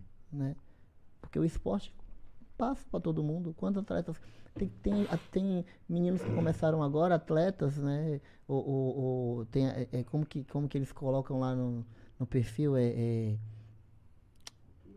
futuro atleta, né? Que não conhece nem a história do fisiculturismo. Sim. Né? A gente eh, eh, encontra atletas hoje na- na- nas feiras das antigas que as pessoas não sabem nem quem é. Porque passou. Agora, se a pessoa. É igual o Rony. Vamos falar do Rony. Cara, um puta de um exemplo, um ser humano incrível, que todo mundo sempre gostou, que não teve crítica, que construiu uma história muito bonita. Né? Então todo mundo admira, admira ele pela pessoa que ele é. E se ele fosse o filho da puta? Se ele tivesse construído uma história feia no esporte, se ele tivesse sido um mau caráter, Uhum. hoje ele está de cadeira de roda, sabe o que as pessoas iriam falar? Bem feito. É. Não prestava, né? Só que não, a gente fala caramba, infelizmente, mas foi ah, consequências da vida o que aconteceu. Mas é um puta de um cara, de um exemplo, um ser humano incrível, né? Porque vai além do esporte, a vida dele, né? A construção de história dele vai além do esporte. E é isso que eu levo para minha vida, construir a minha vida além do esporte, né? E se é através dele que eu tenho que, que es- escrever a minha história, é através dele que eu vou escrever a minha história e deixar meu legado para outras pessoas verem depois. Só isso que eu quero. O Rude Boy falou uma coisa que eu repito pra todo mundo, né? Que foi um corte que, que viralizou, que ele fala que nosso sucesso não pode ser medido pelo tamanho do músculo, né? Porque Nunca, o músculo amanhã Isso. Acaba. Acaba. né? nunca. que nosso sucesso é definido por que a gente, o legado que a gente vai deixar, a mensagem que a gente tá Sim, passando. Exatamente. Então é, é muito legal essa visão. Muito legal mesmo. Seringas suficientes, eu acho, aqui, hein, bebezinho? A galera flodou aqui, ó. Não sei, hein, não Tem, sei. tem muito oral, eu acho, que tem muita, muito, muito comprimido aqui, bebezinho. O Vamos. pessoal tá perguntando se você já tirou o pinduca de alguma balada no, do tapa. Tem história com o Pinduca sua, Tem, tem? Pinduca. Não na balada, mas em campeonato. Em campeonato, o Pinduca, Pinduca é muito gente boa, cara. A gente sabe, a gente sabe. É, mas na época da IFBB dava vontade de dar uns tapas nele, né? Eu acho que Cheira mal, 99,9% dos atletas dava- atletas queria bater nele. dar um tapinha naquela careca Agora, É. agora ele quer ser isentão, não. Porque se Não, eu, tive- porque- eu tinha que ser assim, porque pros caras não confundir e tal. É, mas o Pinduca tem, tem, gra- guardou um ódio mortal em muitos atletas aí. A gente Mas, sabe. é, né? gente- é, eu sei, eu sei. Mas ele é um cara muito bacana, né? Eu vou na academia dele às vezes treinar ele. É. muito- Não, Ele é, ele é, um, Ele é uma te deixa pessoa treinar muito... ou ele te, te aluga aqui, ó? Não, a gente conversa um pouco. a gente- Um pouco, ele- um pouco, é, é, é. Ele, ele assim, ele... O que eu vejo muito é a verdade no Pinduca. Ele é um cara muito verdadeiro. E eu- é o que eu sempre falo, porque assim, ó... Quando você fala a verdade, ela pode passar 50 anos. Não, peraí, não, não, não, não muito, não muito, não, porque inventa mais história também. Não, não, é. Mas, Aume- mas aumenta, incrementa mais Pode Respeita o cara né? que viu o iPhone antes de todo mundo. Caralho, não, não sei se você viu essa do iPhone, Elza. Não, essa eu não vi. que ele foi dos primeiros brasileiros a ver o o iPhone, que ele foi... Não, não, isso aí, com- já, isso aí já vai além do. do... Eu acredito Nesse no Ele dia viu ele o tinha vindo da balada. lançamento. Eu acredito no Pinduca. Antes do lançamento. ele- falei, não, não, pera aí, peruca. Cara, eu seguro a- um, um tsunami por você, mas essa não dá pra segurar, mano. Essa você vai ter que tomar Nesse sozinho. dia, não, esse dia ele, ele tinha chegado da balada. Esse dia ele, ele não- ele não tava bem, não. Mas assim, é, é o que eu falo em relação à verdade. Você pode passar, você pode contar hoje uma verdade. Daqui a 50 anos, se você, se for verdade, você vai repetir, vai ser igual. Uhum. Mas se você mente hoje, filho, daqui a um ano tu esqueceu. Porque a verdade ela dura pra sempre, mas a mentira, a mentira é muito rápido. Você, você mentiu hoje, se passar seis meses depois, tu vai falar, puta que pariu, e agora? Como foi que eu menti? Aí tu já vai mudar a história, porque tu mentiu e não lembra mais que tu mentiu, né? Mas a verdade não. Se tu contar 50 anos depois, tu vai contar igual, porque foi verdade. Dá muito trabalho mentir, né? É, Dá. sustentar, né? se sustentar, preguiçoso, por isso que não eu tem como. Usa essa merda aí mesmo, Tem que ser isso aí, entendeu? pronto, acabou. não tem como é. sustentar. Mas você não tem uma história do Pinduca que ele te indicou uma mudança de categoria, alguma Foi coisa ele assim? que me indicou. Foi, então? Foi, foi. É, o Pinduca visionário. Foi no, na. IFBB. Mas pra quê, mãe? Você era... Porque quando, eu- quando eu competi a primeira vez pela IFBB, eu não tinha o tronco grande. Então era as pernas muito grandes e o tronco pequeno. Hum. E aí ele falou, meu, tu tá meio a meio, da cintura pra baixo tu é bodybuilder, da cintura pra cima tu é o Omas. Então, ou tu cresce pra ir pra bodybuilder, ou tu diminui pra, pra baixar de categoria, né? Uhum. E aí foi onde eu comecei, eu falei, não, eu gosto de treinar, então eu vou treinar pra, pra melhorar, né, o superior e tal. E quando entrou em NPC já entrou com mais volume, né, um pouco maior. Mas mesmo assim ainda tive que sofrer um bocadinho pra me, me encaixar na, na categoria, na WOMAS, né. Aí parei de sofrer esse ano, graças a Deus. E o ao pessoal, o é, e o pessoal que te preparava, eles te orientavam pra Woman, te orientavam pra bodybuilding.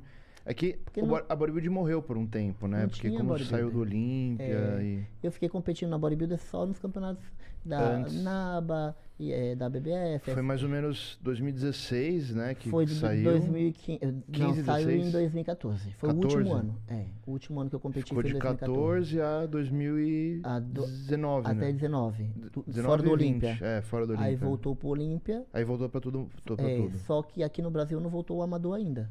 Ah, é verdade, eu não tem espero amador. que volte, que volte. Ah, mas, senhor, mas às vezes eu, eu vou em praticamente todos os campeonatos. Difícil ter Womans, imagina. Mas então, agora é difícil ter o Omas porque você já viu o tanto de atleta Omas que virou pro?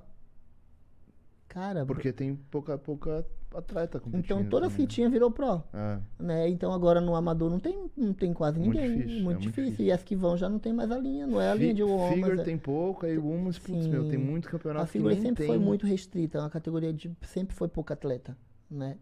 E, e aí, mas se não der, é porque assim, tem muito atleta que virou que virou profissional na Womas que tem físico para ser bodybuilder, Sim, né? verdade. Então elas precisam entender que elas precisam se encaixar na categoria que realmente o físico dela acompanha. Hum. Aí a gente tem um monte aí que poderia estar competindo agora comigo na bodybuilder, porque se profissionalizou na Womas e não tem padrão para ficar no Womas. Né? Poderia ir na, na- Eu espero que vá outras atletas competir na, na bodybuilder agora, né? semana que vem. Até porque para dar vaga para o Mister Olímpia, né? Então precisa ter atleta na categoria. Só que como não tem, aqui no país por enquanto só tem eu de Womas Bodybuilder, né? É, eu ia te perguntar, quem, quem que tem? Quem são as Então eu, adversárias? eu, eu acredito que vai ter outras atletas que vão que vão que migrar, são Womans que vão que vão tentar migrar, no bodybuilding. isso, que vão migrar pro bodybuilder. Né? Alguma confirmada? Alguém que você Confirmado ainda não, mas eu ando vendo assim, eu, eu já tá meio suspeitando? que é, tô suspeitando da, da- de algumas atletas. Que pra, pra ter a vaga pro Olímpia tem que ter cinco atletas, né? Senão vai Sim, mas eu pontuar só. Sim, mas eu acredito que pelo fato de não ter as atletas na, na no país, né? E se vir atleta de fora, ótimo. Se não vir por não ter, eu acredito que eles não vão entrar nessa regra. Nessa, É, nessa porque não faz questão. sentido, né? Colocar categoria e não ter atleta. É, não é porque falta Não é de... porque falta, por- é é, por- porque não tem atleta. é. né? Eu acredito que não vai ter essa regra. Espero eu. Ah. E espero que tenha também as atletas para competir. Sim, com certeza. Né? Porque o importante é aí, né? Eu nunca fui no campeonato visando de não ter ou de ter. Eu nunca me incomodei com quem te- teve lá. Porque eu sempre, se- eu sempre fiz dentro da minha condição o que eu pude. Então eu sempre fui lá para mostrar o resultado para mim mesmo, até onde eu consigo chegar dentro da minha condição. Então eu nunca me, me incomodei com quem fosse competir comigo. né? Eu sempre gostei de, eu gostei, sempre gostei tanto do esporte que é indiferente para mim quem vai ou não. O importante é Uhum. que eu vá, Claro. né? E que eu mostre o meu E trabalho dentro da minha condição E faça o melhor. e faça o meu melhor, né? É isso que eu, que eu sempre visei. Hum. Bebezinho, Vamos, vamos. tá na hora? Faz, a- faz a cerimônia pode. É, sério, porque assim, você já deve ter escutado isso, eu já li aqui. A primeira impressão, a primeira coisa que a pessoa vai falar quando vê uma mulher do seu tamanho é, nossa, aí tomou mais que o Usa Superman. É, tomou, que é difícil. É, A gente não estaria mais, não tá- É, será, estaria mais aqui, né? É bem isso. Ó, Como é que foi o seu primeiro contato? Como que você começou? Quais eram as doses? Como que você foi progredindo? Meu primeiro con- contato que eu tive com o anabólico foi uma amiga minha, Rafaela, inclusive, e o Stefano, ele é do Powerlift, hoje eles são do Powerlift. A Rafaela até a gente já co- co- colocou ela para competir na, na UOMA também. Foi estando oral. Oral ainda. É, oral. Então, o meu primeiro campeonato foi estando oral. Eu nunca tinha, tinha feito nenhuma aplicação, né? O meu primeiro campeonato. O meu segundo campeonato, eu usei é, um, um negócio que eu nem sabia, que eu fiquei sabendo depois. Como que era o nome? Testogar. Testogar. Pode Foi a minha pre... meu segundo campeonato foi que eu me preparei com Testogar. Que porra é essa? era essa, mano? O que, que eu testo- o que, o que eu quero? É o quê? É o Que diz que é, uma, que é o pior do, que é o, o lixo do lixo. É Quarta tipo a-. É, a- a o crack do, do anabolizante. Mas porque era, era veterinário o bagulho? Ele funcionava. É, É, que era, disse que era o crack e era o lixo, entendeu? E eu Ah, nem é. sabia. Aí eu lembro que quem, quem passou pra mim na época foi o, o Isaac Alves. Ah, é? Foi. Caramba. Que foi ele que me preparou. Teve dois eventos que eu competi que foi ele que me ajudou através do Paulo, porque era academia do. do eh, inclusive o Paulo faleceu também na pandemia, na pandemia, foi o cara que me colocou no esporte, assim, que me ajudou muito. E o, o Isaac, ele meio que me ajudava através do Paulo, mas ele mal me via. Era muito engraçado, porque hoje em dia eu falo, cara, mas como isso? Porque ele mandava a dieta pro Paulo, imprimido numa folha, sem saber nem como que eu tava, entendeu? Caramba. E eu fazia e dava certo. Era um protocolo meu padrão, então. Era, eu fazia e dava certo, eu sei que dava certo. E aí eu fui competir dois, do- eh, dois campeonatos no mesmo ano usando o Testogar. Na época eu nem lembro, eu lembro que eu lembro que quem aplicava em mim era até o Stefani, que era o amigo da Rafaela, eu lembro que era, que era o irmão da Fa- Rafaela, que era uma aplicação por semana que eu fazia desse Testogar. Né? E depois. Só uma, é tipo uma. um pra um- a minha vida. É, Foda-se a minha foda-se. vida. Foda-se a minha vida. Era uma aplicação por semana. É, de 1 ml. E aí, depois, em 2015, quando eu conheci o Thiago, que eu fui procurar o Thiago para me preparar, né? Para me ajudar. Eu comecei usando. É, foi propionato mesmo, não foi, amor? E estano. Não, Bold? e estano. Era, bold, Bold e e estano. estano. Isso. Aí foi a primeira vez na minha vida que eu sofri usando estano, porque ô desgraça pra doer aquele negócio. A aplicação. Aquosa. Aquosa. É, tá estando. Também foi a, a primeira e a última, É última vez. vez porque Depois eu não usei nunca mais na O minha Zanca vida. é imune, né? É, ele. Não, o Zanca é imortal. O Zanca é veio aqui e falou, não, É, eu mais delícia. aquosa, né? A mais delícia. a Meu Deus do suspensão. céu. Não, não, E não. aquosa. Aí em 2015 que eu, que eu comecei a usar é, a Bold e a, a Stano. E aí, meu protocolo de, de 2019 que eu fiz com o Júlio, eu fiz usando meio ml de primambulan duas vezes na semana, né? Que era 100 mg por semana que eu aplicava. Quando eu fui para Portugal, eu não levei nada. E- porque eu não sabia, nu- nunca tinha, nunca tinha me, me viajado para fora, com medo, né? Eu falei, não vou levar, não vou levar nada, porque aí como que eu vou fazer? E aí, do Portugal para Europa, eu fiquei sem usar nada. Ah, eu só fiquei mantendo a dieta, né? De um campeonato para o outro. E aí, inclusive até o, o próprio Renato eh, falou no, na- no outro podcast que ele foi a, a respeito do meu protocolo, porque ele também viu, né? E ele, ele acompanhava tudo. E aí, quando eu comecei com o Saizen a- a- recentemente, né? ah, ano passado, na verdade, que eu comecei o meu off, eu nunca tinha usado na vida. Ele colocou para mim eh, uma aplicação de meio ml de Masteron, não, duas aplicações de meio ml de Masteron na semana, 100 mg, e meio ml de Deca na semana, no meu off. Fiquei usando um mês e meio. né? é, Masteron e Deca. Aí quando eu comecei minha, minha preparação agora, ele tirou o, a Deca e deixou só o Masteron, né? Aí eu fiquei usando um mês e meio mais ou menos, duas aplicações de Masteron. Aí no final agora, antes, ah, tem, tem duas semanas, desde que eu cheguei na casa dele, tem duas semanas que eu não aplico mais nada, que ele cortou tudo. Aí eu usei eh, meio ml de trembo duas vezes na semana, 100 mg, eh, eh, terça e quinta. Meio ml, meio ml de trembo, meio ml de, de masteron. Né? Então era 100 mg de trembo, 100 mg de masteron, duas vezes na semana. E aí ele tirou agora, não, não colocou mais nada. Então agora eu tô com estano oral, meio comprimido de estano oral. E comecei ontem eh, um comprimido de hemogenin para finalização.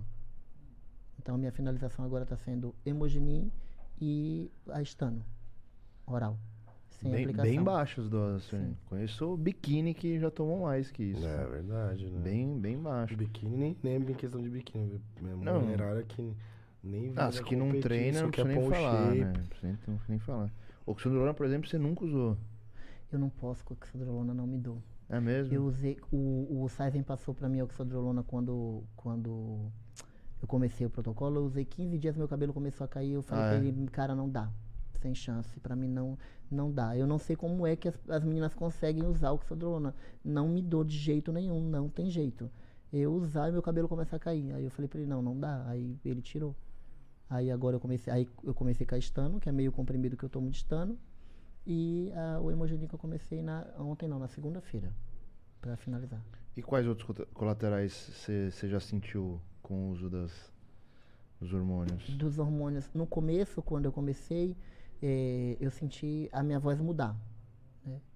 Mas assim, a sua voz é muito tranquila, Sim, assim. minha voz é bem tranquila. é. É. Mas eu senti que deu uma mudada, deu uma mudada do Mudou um que era, pouco, mudou um um pouco, é, mas não muito. É. Eu conheço meninas que têm uma voz Nossa bem senhora, grossa, né? mas, nem se compara. Sim, mas eu, eu conheço. Assim, indo pelo preconceito só pelo seu tamanho, já ia imaginar que a voz seria um negócio, né? É, tipo a que o Super tá agora.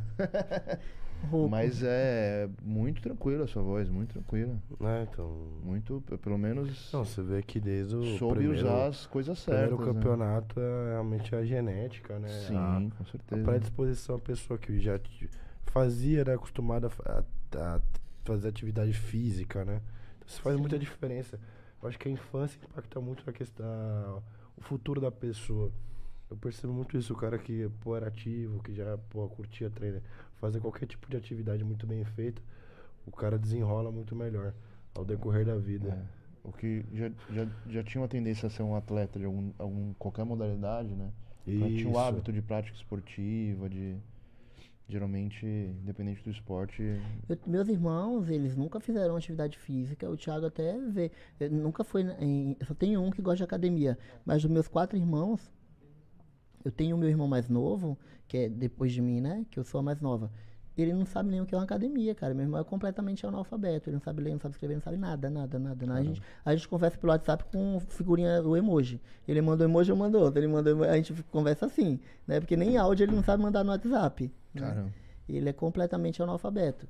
E ele é todo trincado, velho. Mas ele trabalha, sabe como? Ele trabalha. Ele, ele anda todos os dias, você não tem É, noção. então, mas então. eu- Ele, tra- ele trabalha carregando caminhão de madeira, né? Aquele estouro de madeira, carregando caminhão de madeira. E usando aquelas bombas de, de mata-mato, de veneno nas costas, ah, matando ah, os matinhos que nascem ao redor do- dos pés de pinheiro, no Nordeste, né?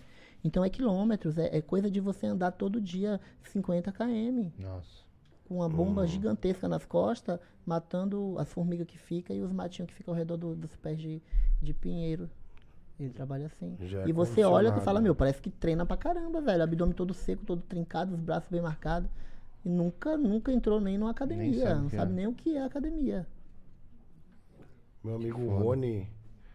É, Coleman? pô, não, o Rony. O Rony que já participou até da Casa dos Campeões aí.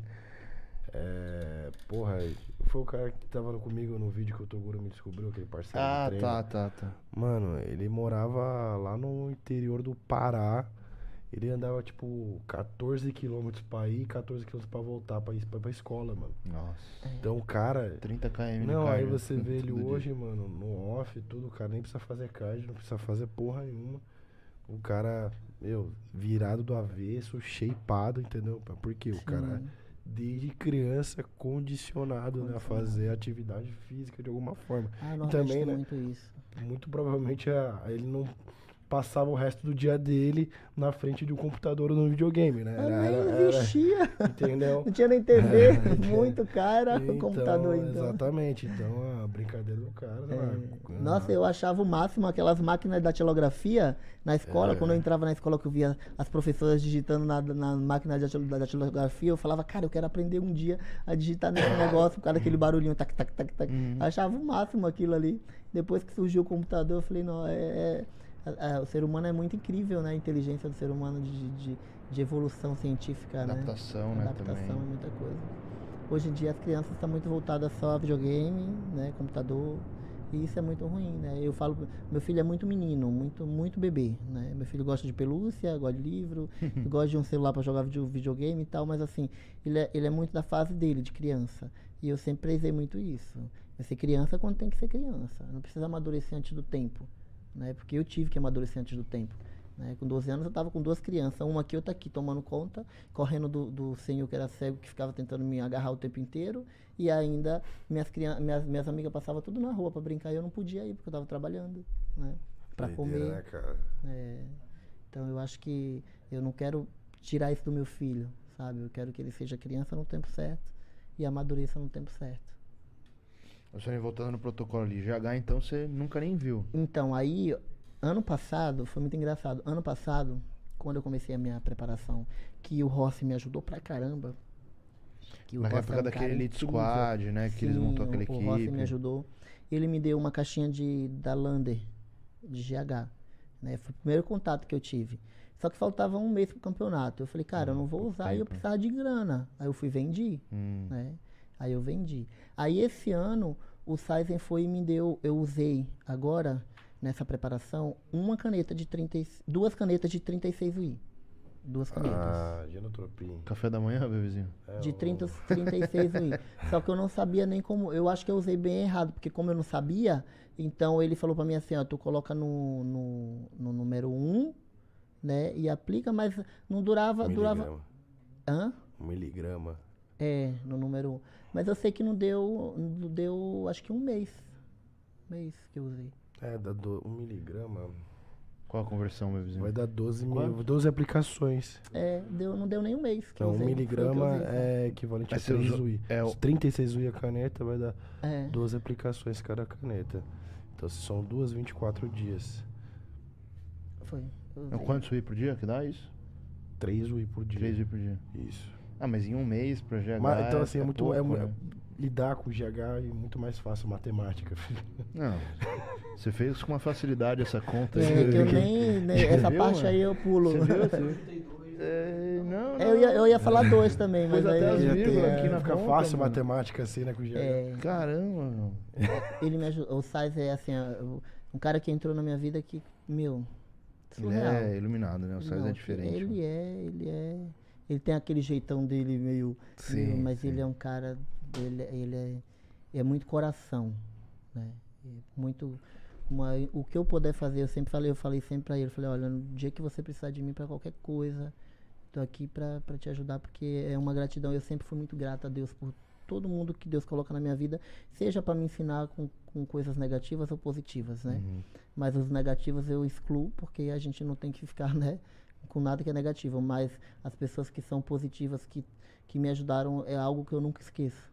Né? E, ele, e ele tem muitas outras pessoas também que têm me ajudado bastante e que eu sou muito grata.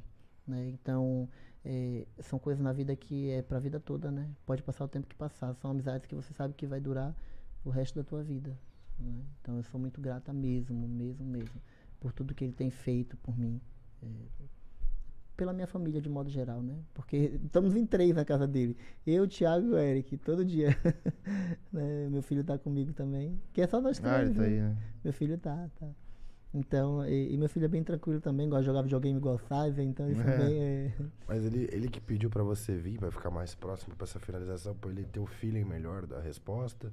Sim, sim. E na verdade, eu, eu falei pra ele, quando, eu- quando eu tava me preparando, eu falei pra ele, Sais, eu queria muito ter a oportunidade de estar de tá perto de você pra você me ver. Porque eu sempre me vejo, me vejo péssima. Eu sempre, eu, eu sempre fui muito de, de nunca me ver bem. Né? Eu sempre me cobrei muito, eu sempre sou muito bitolada com isso. Porque eu sempre quero dar o meu melhor, então eu sempre me vejo horrível, uma porcaria. Então, eu falei pra ele, eu preciso mudar minha cabeça com relação a isso. Eu preciso que você me veja ele falou, não, vem pra cá, faz a tua finalização aqui. Eu, vem pra cá um mês antes. Aí eu falei, ah, então eu vou. E aí a gente conversou, eu e o Thiago, eu falei, não, então vamos. Eu falei, ó, mas vai a família. Ele falou, pode vir. e aí a gente. e aí a gente veio. Né? E aí tem duas semanas já que a gente tá na casa dele. Né? Mas assim, bem, bem legal mesmo. E passa uma tranquilidade, né? Você tá ali do lado dele. Cara, tipo, dá até medo.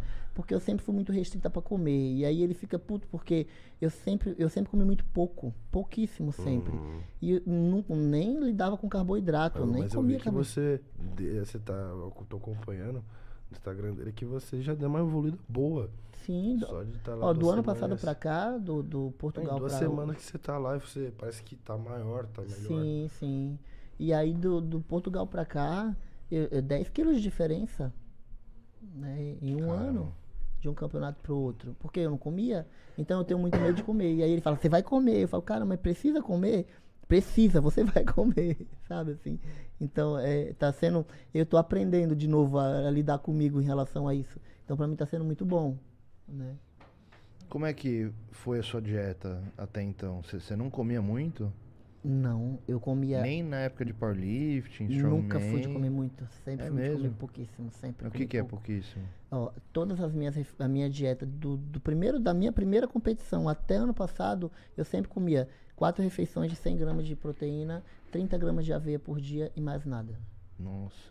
Sempre foi assim. Eu não comia carbo? carboidrato. Não comia carbo? Só comia aveia, carboidrato. só esses 30 Era só de Mas 30 gramas de por, aveia. por medo do carboidrato engordar, qual que é o motivo de não usar o carboidrato? Porque eu precisava não, não, não aumentar o volume para ficar na categoria. Ah, tá, é verdade, você tinha restrição de... Então eu tinha que ficar restringindo carboidrato para não aumentar o volume. Porque eu gostava de treinar, mas não podia comer. Então eu Uhum. treinava e não comia. Para não ter volume. Que loucura, mano. Aí... Que pro power, pro, pô, é essencial, né? A base Sim. ali da... Eu sempre, me, pra, pra você ter uma ideia, eu sempre me alimentei melhor, e, e isso que eu falo que é melhor, em dieta do que fora de dieta. Porque fora de dieta eu não comia, eu passava o dia inteiro sem comer, trabalhando igual o Camelo, eu comia uma vez por dia só e Nossa. pronto, acabou. E trabalhando, trabalhando, e na rua, e fazendo, vendendo minhas coisas, e pra lá e pra cá. Então, comia uma vez por dia, treinava e pronto, acabou. E aí em dieta, quando eu passava a comer quatro refeições por dia, mesmo que sem carboidrato, era top pra mim, porque eu melhorava a minha força. Entendeu? Porque eu comia bem, comia de, de três em três horas, quatro refeições, estava ótimo. E pra você ganhar esses 10 quilos, que- que- como é que foi a dieta? E ele só acrescentou. Só colocou um O arroz ali no carboidrato. meio. Arroz? Não, eu não consigo comer arroz. Não? Batata doce. Por quê? Porque eu acostumei sem comer arroz, então é uma coisa que não me adaptei. Caramba. Fiquei muitos anos sem comer arroz, então eu não consigo comer arroz de jeito nenhum. Aí eu como batata doce. E refeição livre, você faz? Caramba, você acredita que eu fiz refeição livre? Meu aniversário foi agora, domingo, né? Segunda-feira, na verdade, né? Mas aí no domingo ele me parabéns. liberou, é, obrigado, ele me liberou refeição livre. Comi com medo danado, acordei na segunda péssima, me sentindo horrível. Falei, cara, que merda que eu fiz. Mas você vai comer, ele que fez a comida ainda. Você vai comer, eu tô liberando, você vai, é seu aniversário, você vai comer. E aí eu comi no domingo, né? O que, que ele fez? Ele fez nhoque. Ó. Pra Fez quem não nhoque. sabe, o Saizen cozinha pra caralho. É Cara, chefe. trabalha- é. Meu, mas ele fez assim, ele, ficou- ele começou. Chefe top, mano. Ele começou a cozinhar a carne, uma pan- um caldeirão de carne. À noite, na- no sábado, ele deixou no, uma. no dia anterior. No dia anterior, ele deixou umas 5 horas lá cozinhando a carne. No outro dia de manhã, ele deixou mais umas 3 horas cozinhando, 8 horas de cozimento na carne, para ela desfiar inteira, para depois ele pôr o nhoque, né? Não, o negócio ficou muito top. Aí foi o, o Coelho, foi pra lá, a Larissa, aí o Edu, a Bruna, aí eu, o Thiago, a, a- esposa dele, mas foi bem, bem legal, assim. Aí eu ganhei até um bolo da, da Larissa É, com, do Lucas, é.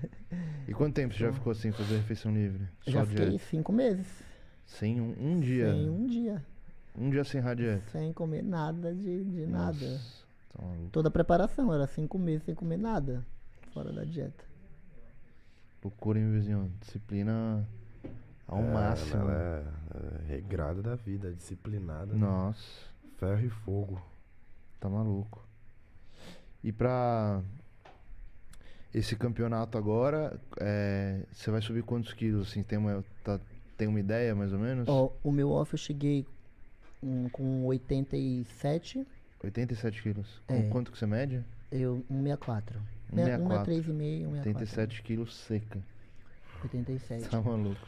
Aí agora eu devo subir com uns 77, 75 no máximo, assim. Eu acredito que. É peso de palco, você tá imaginando, né? É, peso de palco. Caramba. mano. 77 quilos é no palco essa. pra 1,64m.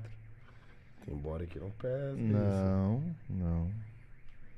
Eu ainda Acho acho não- minha estrutura um pouco leve. Será que você caberia numa classic, num- tipo, no masculino? Classic é, é a proporção?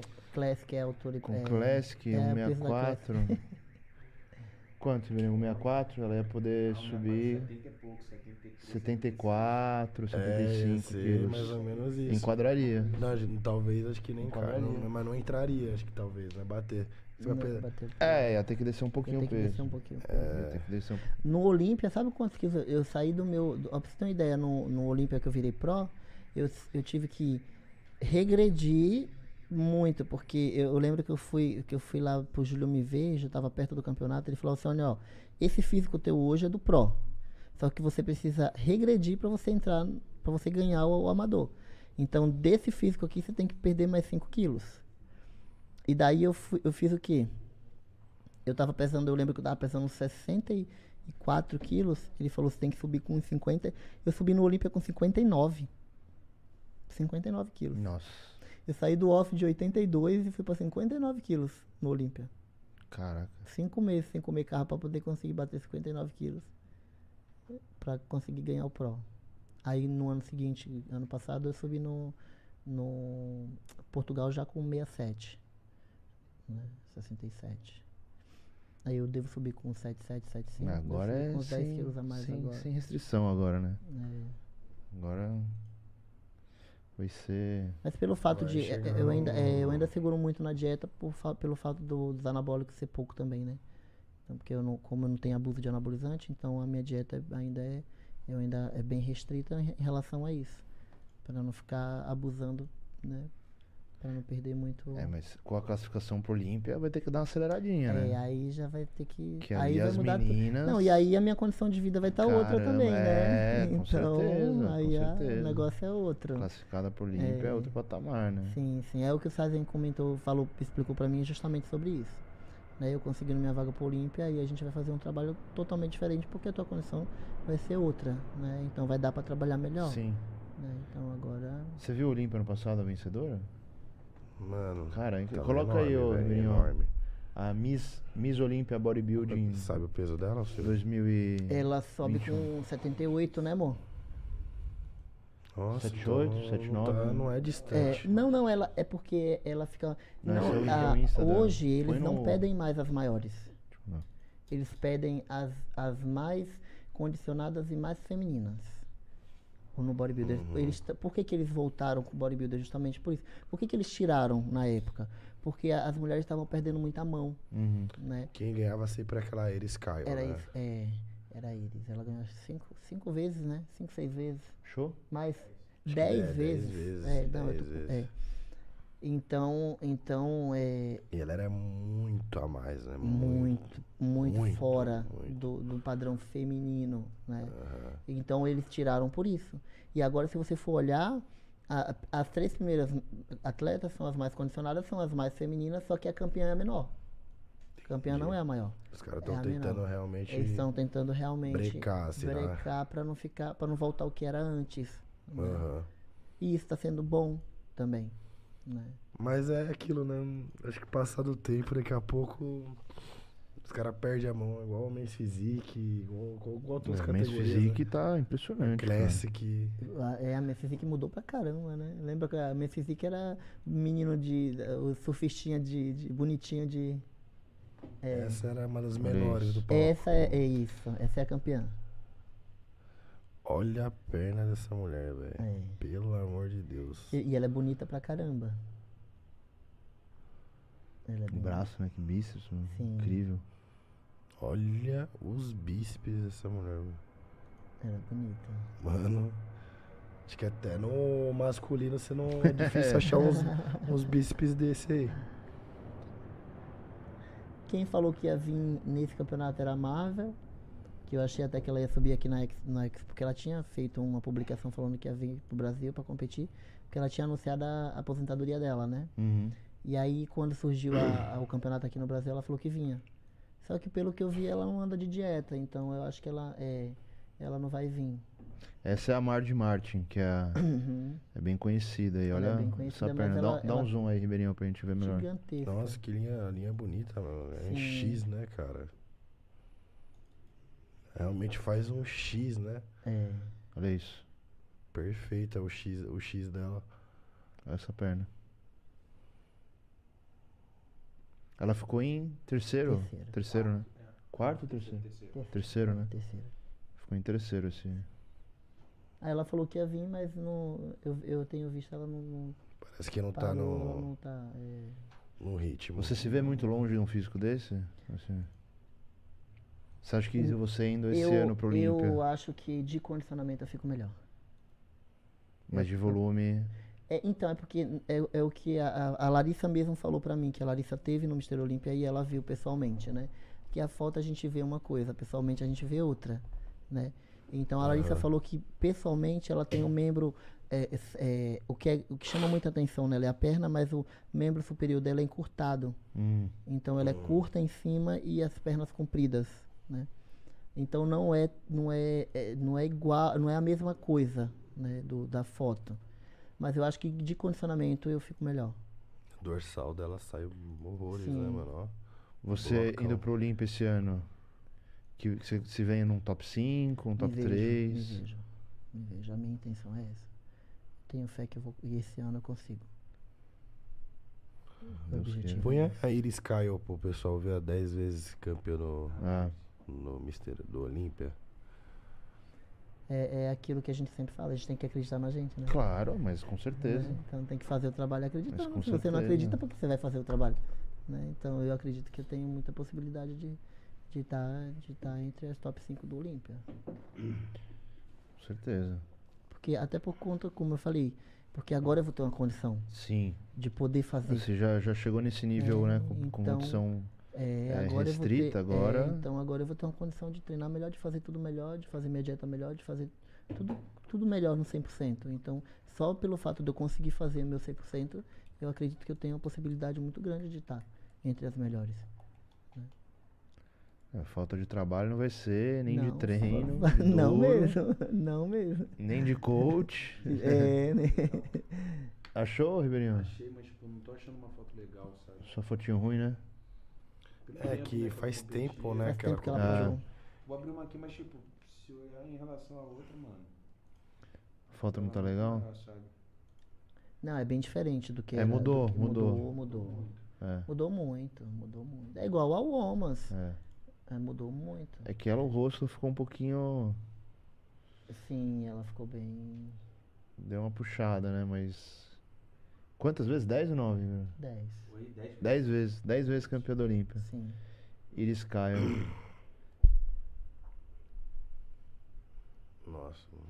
É, mudou um pouco, né? Tá, tá mais volume, né? Tá. É. Ah, mas também se comparar. Tá mais, é, hoje é, você vê a campeã de- atual é bem mais feminina. É. né? É, o vo- é, o volume é maior, né? Mas é mais feminina. É que a Iris ela tinha um condicionamento muito bom, né?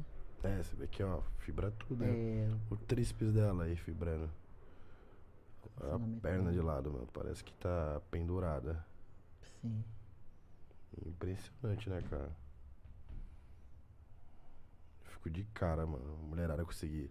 Cara, se já é muito difícil pra um Pro homem homem, chegar né, nesse que- nível, cara. Pra mulher é. É por esse motivo que eu não levo em consideração nenhum, nenhum comentário negativo. Porque eu já sei o tanto que é difícil pra caramba, velho. Se pra homem é, é já é difícil, difícil e. Pra mulher então, então não Nossa, leva tá em maluco. consideração. Impressionante, cara. É. Admiração absurda. Iberinho, temos muito superchat? Alguns. Cê... Vamos ler. Galera, pra quem entrou aí agora há pouco, não, não, não viu o começo, a gente tá é, fazendo um sorteio de uma consultoria de treino com a Alcione. Então qualquer pergunta que você fizer aí acima de 20 reais vai estar concorrendo, tá? Então tá aberto ainda por enquanto. A gente vai lendo as perguntas aqui, bebezinho, depois Vamos, vamos. a gente, a gente Sorteio. encerra aí e faz o, o sorteio. Vamos esquecer o sorteio hoje, hein? Não, esqueceu só pro Pinduca, porque a gente precisava encerrar, porque se deixar o Se Pinduca... deixar o Pinduca vai até o de manhã falando. Não tem trava não, meu. Pinduca é uma figura. Não tem trava. Ali tem muita é- história pra contar, Tem, hein? ali Nossa tem. senhora. E ele quer vir pra contar as histórias fora do fisiculturismo, que nem a do iPhone. Não, não, não, não, não, não, não. Não vai, não vai aceitar o iPhone, a história do Não, iPhone. não, a história do iPhone é muito boa, cara. Muito boa. Duca, vai pra outro podcast. Pinduca é uma figura. Deixa eu mandar as fotos aqui, beleza? Manda, aí, manda pra mim aí, Ribeirinho. Vamos abrir aqui.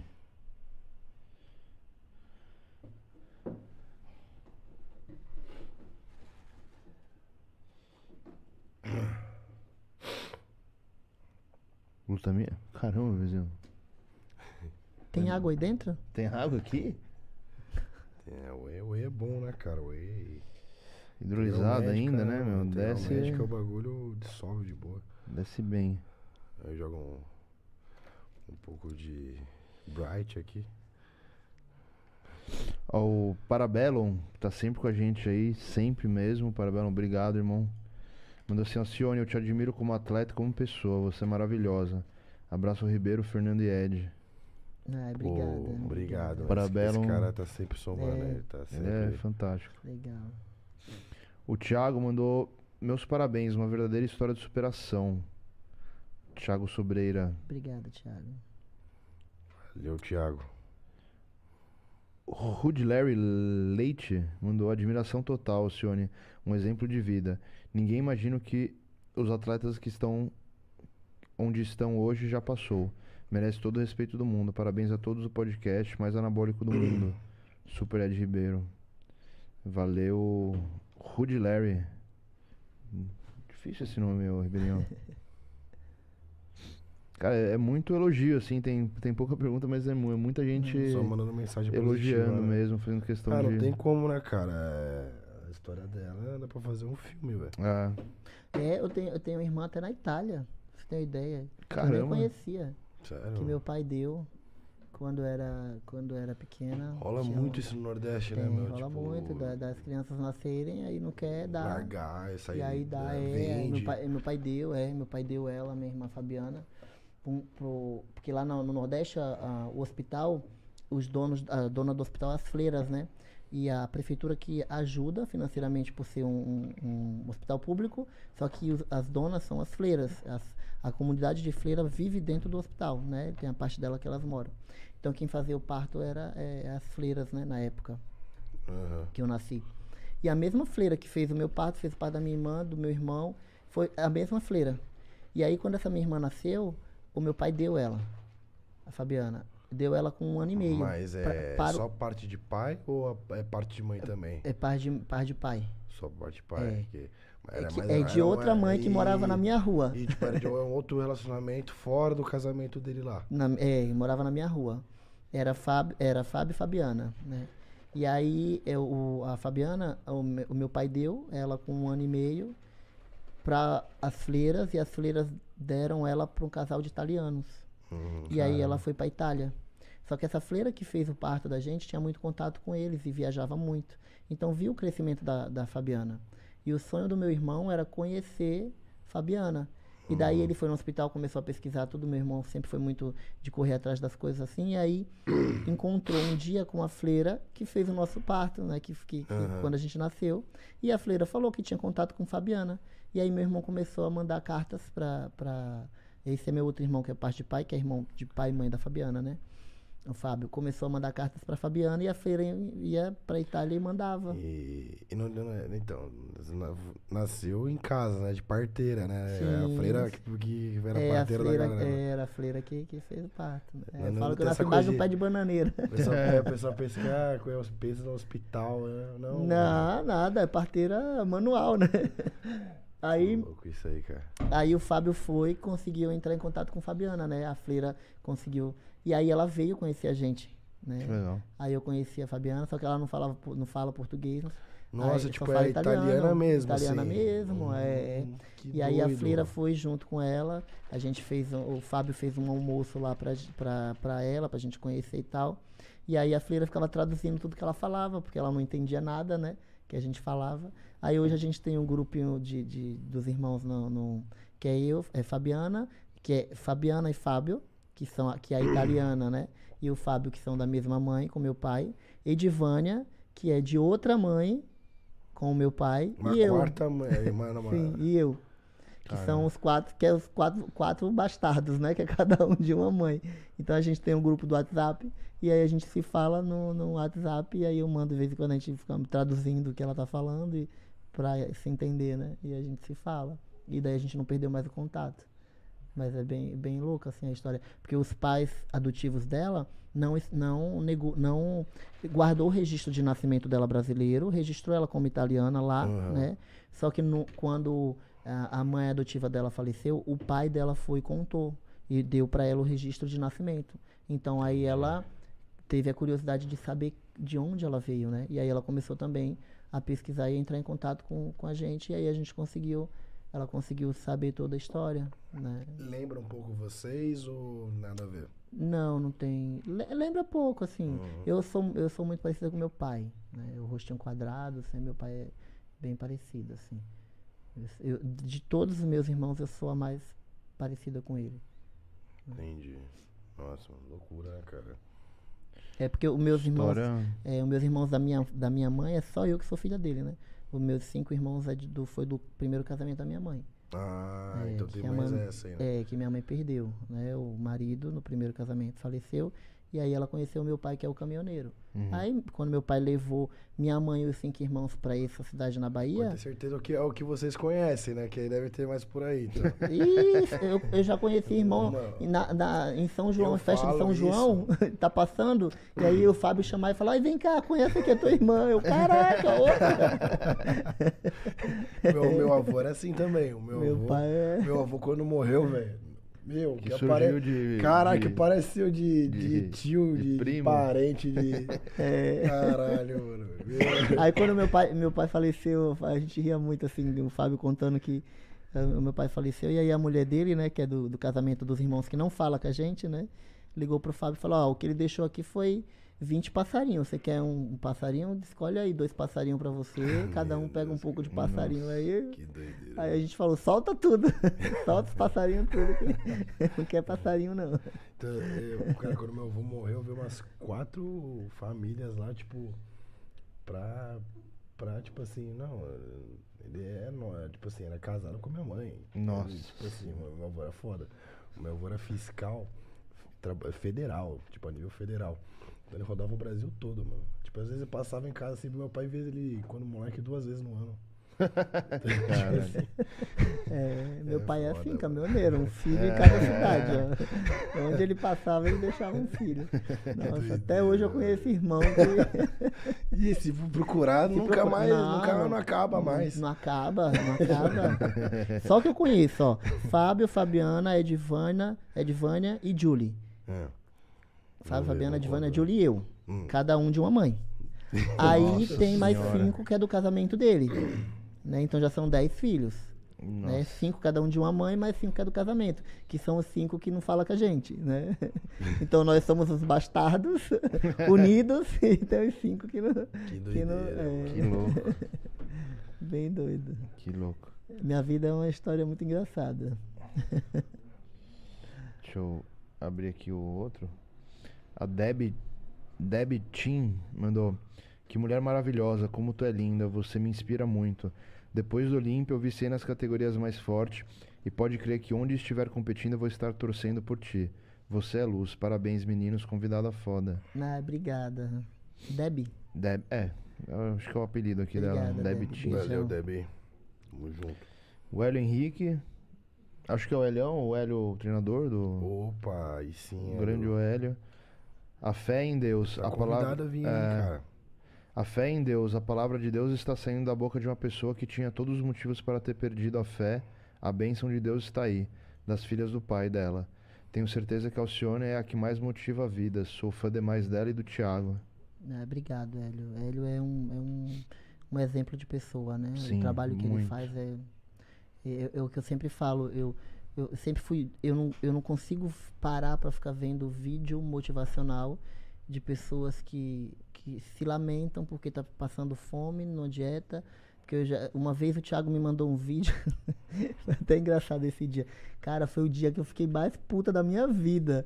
Foi o dia que o Thiago me mandou um vídeo de uma atleta chorando, fazendo, fazendo elíptico dentro da casa dela, com uma puta de uma academia dentro de casa, e ela chorando porque tava passando fome e fazendo elíptico lá. Caramba, eu falei, Thiago, nunca mais na tua vida você me mande um vídeo desse, velho. Desmotivar, é o vídeo tá desmotivação. Pô, isso aí não é pra me motivar, não. Isso aí, a, a mulher rica tem dinheiro, uma academia dentro de casa, tá chorando porque tá fazendo cardio e, fa- e fazendo dieta, pelo amor de Deus, né? O que me motiva muito é ver vídeo de pessoas deficientes, Uhum. né? Que, que tem um problema que a gente sabe que. Tem, tem, tem problema mais difícil do que você não ter uma visão, do que você pegar o lecão lá, o menino com paralisia cerebral. Nossa, é. Eu conheci ele no começo, eu conversava com ele quando ele começou a treinar, que ele nem treinava, Nossa. que ele tinha vergonha de ir na academia. né? Eu, eu recebo mensagem de pessoas, tem um menino mesmo que manda vídeo pra mim, que ele começou a treinar, ele falou, eu comecei a treinar cadeirante. Ele pediu pra mãe dele adaptar uma barra na parede do quarto dele e uma barrinha em cima. Aí ele tem paralisia cerebral. E ele escreve, ele escrevia com os dedos do pé. Nossa. Hoje ele já está conseguindo digitar um pouco com a mão. E aí ele mandando os vídeos, a mãe dele filma, ele manda para mim, ele levantando da cadeira, segurando na barra, se pendurando lá em cima. Então isso para mim é motivação. Né? Agora o resto, pô, a gente tem saúde, tem vida, faz o que gosta, vai ficar reclamando porque tá fazendo dieta? Não, gente, pelo amor de Deus, né? Isso para mim não é motivação. Motivação é, é, o, é o que o, o Hélio, um trabalho que o Hélio faz. Sim, completamente. Né? O Hélio tem um trabalho que. É, fudido. Isso é motivação, né? Isso é, é, é você enxergar a vida de outra forma. É você montar uma história bonita, contar uma história e chegar lá na frente e falar, tá vendo aquele cara ali, ó? Ele chegou onde ele chegou, eu que fiz o que eu pude fazer por ele, né? E, e ser grato à vida por isso. Não, muito foda. Seu trabalho é fantástico, Hélio. Parabéns, Sim, cara. muito, Parabéns. A Dark Cine mandou assim: Alcione, vai pro Portugal Pro. Estarei lá no Amador um dia antes. Posso falar com você se eu estiver por lá? Você, você é inspiração demais, independente da categoria. Com certeza, com toda certeza. Vou estar lá. Pode vir falar comigo. Faço questão. O Pedro Tony falou assim: ó, esse Monstercast tá muito top. Alcione, que história de vida maravilhosa. Eu e minha esposa estamos assistindo e sendo agradec- agraciados. Muito sucesso pra você sempre. Pedro Tony e Eliana Tony. Obrigado, Pedro e Eliana. Um beijo pra vocês. Obrigadão. Valeu, Pedro. Valeu, Obrigado por Pedro, acompanhar valeu, aí. Eliana. A Cristina Soares mandou você é incrível, Alcione. Muita gente se orgulha. Pra cima. Beijos, Cris. Beijos, Cris. Deus abençoe. Obrigada, viu? Junkyard TV. Ah! Mandou 10, Ribeiro. Quem que foi que mandou 10? Foi o Sizer, né? O pão duro do Sais é o Chicória. O Chico... É o Chicó- o Chicória, o Chicória. O Chicória é mais pão duro que o Sizer. Não, eu acho que o Chicória. Acho que o Chicória. Pô, É. Chicória. Já foi melhor, irmão. Já foi Não melhor. pão duro. Eu acho que é ele que tá, que tá vendo. Que ele tá. É. Ele Chicória é mandou- muito. Nossa, eu não tenho nem. Cara, eu amo, eu amo Chicória, velho. A Bárbara Chicória, o pessoal é muito Bruno, nossa, o Ninja. A galera é top. Agora eu faço parte, eu sou membro do canal É, também. esse é oficial, oficial Sim, sim. Junkyard. Sardinha também, né? Fez a estreia dele, né? Sardinha foi lá, Foi, fez a foi. Amanhã vai sair um vídeo, um vídeo meu com sardinha lá no, lá no, no Sizer. Muito Pô, legal que que, a legal. gente fez, velho. Da hora. O Junkyard mandou assim, ó. É os guri, gorda. Nós amamos você. Tá, foi é o o Chicória. Chicória. Deu, eu li com a voz do Chicória na minha cabeça aqui. Chicória. O Chicória. pessoal te chama de gorda por quê? Pra encher esse saco? É porque eu não gosto de comer, aí ele fala que eu, eu você não gosta de comer, você é gorda. Que eu fico achando que, eu fico achando que eu tô gorda.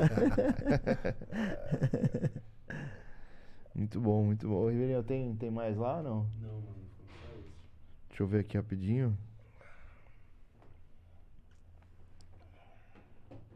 Nos últimos. Não. Ah. Não, é isso. Galera, obrigado por quem participou aí. Só, não teve pergunta, né? Foi só, só elogio. Elogio. A galera não teve nem o que perguntar. Achei que ia iam perguntar de divisão de treino, como ela treina. Foi só, só elogio. Tem um sorteio É, pra tem fazer também, né?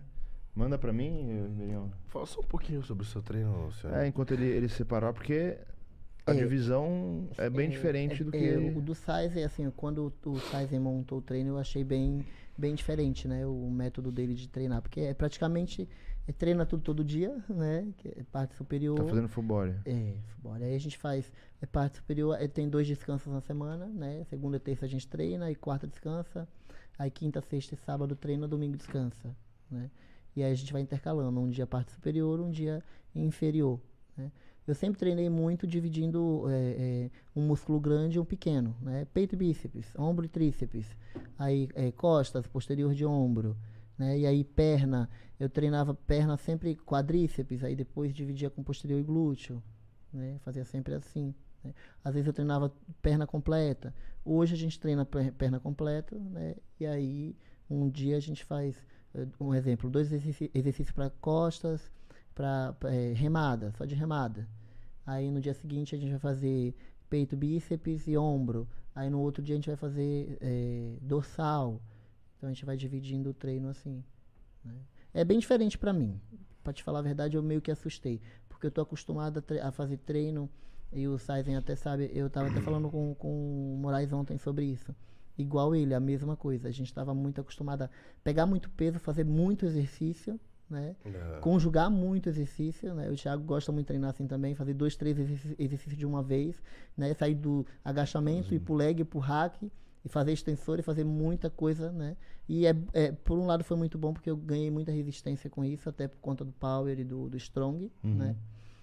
E aí agora eu tô treinando completamente oposto, né? É menos, menos repetições, mais cargas, né? Menos exercício. Então pra mim tá sendo uma adaptação bem diferente, mas eu tô curtindo pra caramba. Bem, bem legal. Tá respondendo bem o Tá físico, você respondendo acha? bem, tá. É que, né, é algo novo, o físico responde, né? Sim, Porque sim. É, quando você acostuma, acostuma aí, você muda o estímulo já. né? Às vezes, é, às vezes é ape- apenas um exercício que você muda. É para o mesmo grupo é, muscular, mas só de você ter mudado o exercício, você já muda o estímulo, né?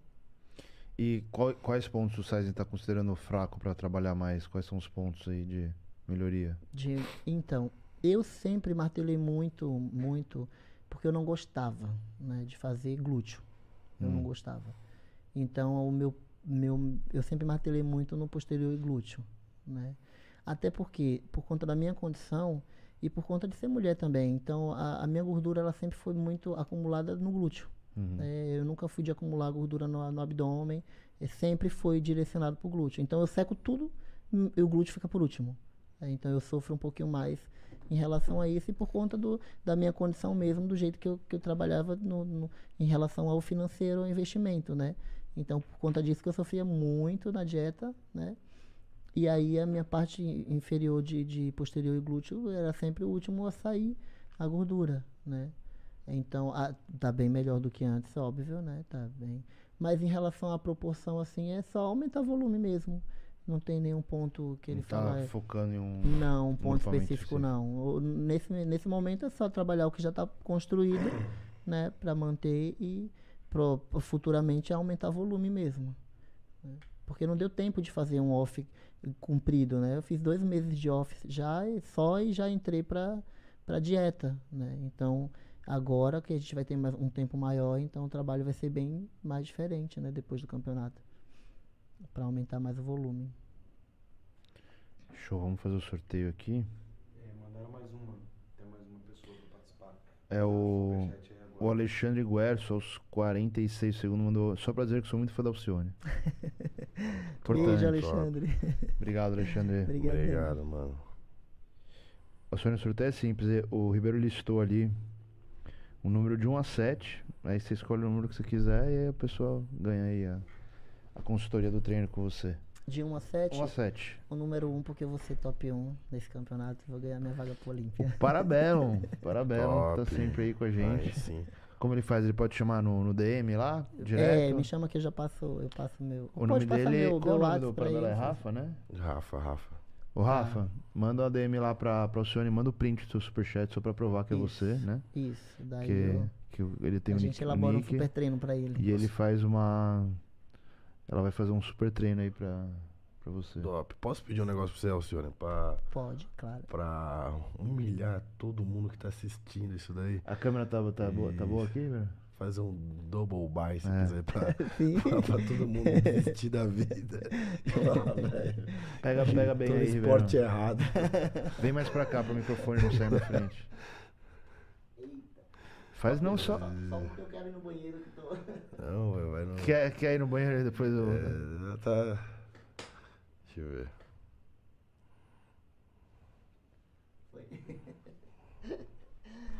Já tô. Top. Sony, obrigado. Foi incrível conhecer um pouco mais sua história. Ainda mais fã, né? Agora, sabendo de, porra, é, toda a superação. A gente já sabia de alguma parte, mas com, com tantos detalhes assim. Muito incrível, né? Visão? É, Inspirador, meu, né? vida aí, história, superação, né? E vai dar tudo bom. É aquilo, né? Já passou por tanta coisa Ah, agora. agora é só é só lucro. Estaremos lá no Expo, né? Vamos com certeza estar ali assistindo, torcendo. E com certeza vai, vai vir resultados bons aí. Amém, amém. Estamos batalhando muito para isso. né? E muito obrigado mais uma vez pelo convite. Ah, que Deus abençoe a vida de vocês. Muita saúde, né? Que é o que a gente precisa. Aí o resto Deus vai, vai honrando e vai abençoando. Né? Muito obrigado, Alcione. Obrigado, Thiago, aí, a presença. Obrigado mundo mesmo, aí. Tiagão, Ribeirinho, todo mundo. E galera, vai ter Monstercast amanhã já de novo, né? Modo palhaço de circo tá- esse- essa semana. Você tá mercenário. hein, Não, cara? é porque Tá. semana que vem a gente vai viajar e vai ficar um tempo sem fazer, né? Então tem É, que compensar. lá, né? Ó, vocês estão Amanhã- vendo, o Superman está doente. e O, o Fazendo nosso árabe trabalhar. aqui, opressor, querendo me escravizar. Ah, deixa eu aproveitar, eu quero mandar. Pode, Pô, já, já beleza. ver. Pode falar, você. Quero aproveitar e mandar um, um beijão pro meu a- amigo e fisioterapeuta, o Diógenes. Diógenes, ah, lá de Campinas. O cara tem me ajudado pra caramba. E o cara é bom, hein? No dia que vocês tiverem a Ah. oportunidade de dar um pulo lá, ele que, que ajuda o Saizen, o Moraes. Quem? o, Quem? O Diógenes. Diógenes. Diógenes. Sim, Top, sim. que ele- O bacana. trabalho dele é espetacular.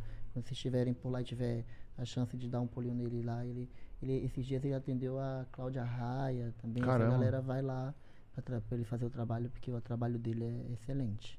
Então, um beijão, Diógenes. Pô, obrigado. Obrigado aí por estar Obrigado. ajudando a Alcione, dando suporte pro time do, do Rocha aí. Sim, Merece. Ó, o, And- o André, o André do Hate. Andrezão apareceu. o André do Andrezão. Hate. O André do Hate é o nosso. Nosso... É, A gente tem um hater que ele paga pra zoar a gente. Sério? É o melhor hater do mundo. Mas ele não tá mais. Ele não é mais É, hater, o André, né? você tá muito. Virou Muito amigo paz já. e amor, né? O cara Não, tem- só aparece de vez em quando agora, né? É, pô, você é será hater. mais assíduo. O hater acompanha Eu acho que sempre, vai ser um fake de Felipe Bragança, cara. Eu acho que vai ser um fake. Acho que ele é um fake de Felipe Bragança. Cadê a mensagem dele? Aqui, Aqui, ó. ó. Cione, sou seu fã. Sou- Cione, sou seu fã. Sou de Santos e te vejo sempre na Bluefit. Ah, que legal. Já que legal. endereço do- É, do André do tô O já- cerco já fechou. Já, e já. Ah, uma, já na sei de Bluefit, onde- qual, qual unidade lá em Santos? É no Gonzaga, Aí, na ó, já- praia. é. Ó. André, Então ele mora por ali, nas minhas André André da. Bluefit Santos de Ah, Gonzaga. tá anotado, hein, Andrezão. Pronto. Merecedora demais. Super. Já fez plano de saúde? Ed, opera o queixo. André, estamos com saudade de você, Tamo cara. aí, cara. é Pareça cara. mais. Pode, Você- pode você é foda. participar do chat também, não precisa dar, mandar. Pode mandar superchat, continua mandando. Não, tem que mandar superchat. participa, não. participa. Sim, pode sim. participar Se eu aí. estiver lá na Bluefit, ele vai lá se apresentar pra mim. Isso, sabe quem? fala- Eu vou tirar uma foto e vou mandar pra a vocês gente. aqui. Fala assim, me seja hate também, paga pra mim. Isso, isso. É isso. Galera, Galera, só vem, ó, e só vem com chat de 100 conto pra cima. é, o André é um Abastado. Viu? Pô, André, não pagou nenhuma aulinha, André, pra, pra fazer um, um personal comigo em Santos, hein? É, deixa é. você, deixa eu te ver pessoalmente. Boa. Galera, obrigado por quem ficou até agora e amanhã já tem mais. Semana recheada aí de Monster Cash. O árabe opressor escravizando. Aproveitem seu- que semana que vem a gente. o seu ratinho de A gente 120 vai quilos. ser o rato do Bragança semana que vem. Nossa, vamos aí, né, cara? Trabalhando todo dia lá na feira. É, Obrigado, galera. Alcione, obrigado. Obrigado. Bebezinho, Ribeirinho. Obrigado. Beijo, galera. Deus abençoe. Até já.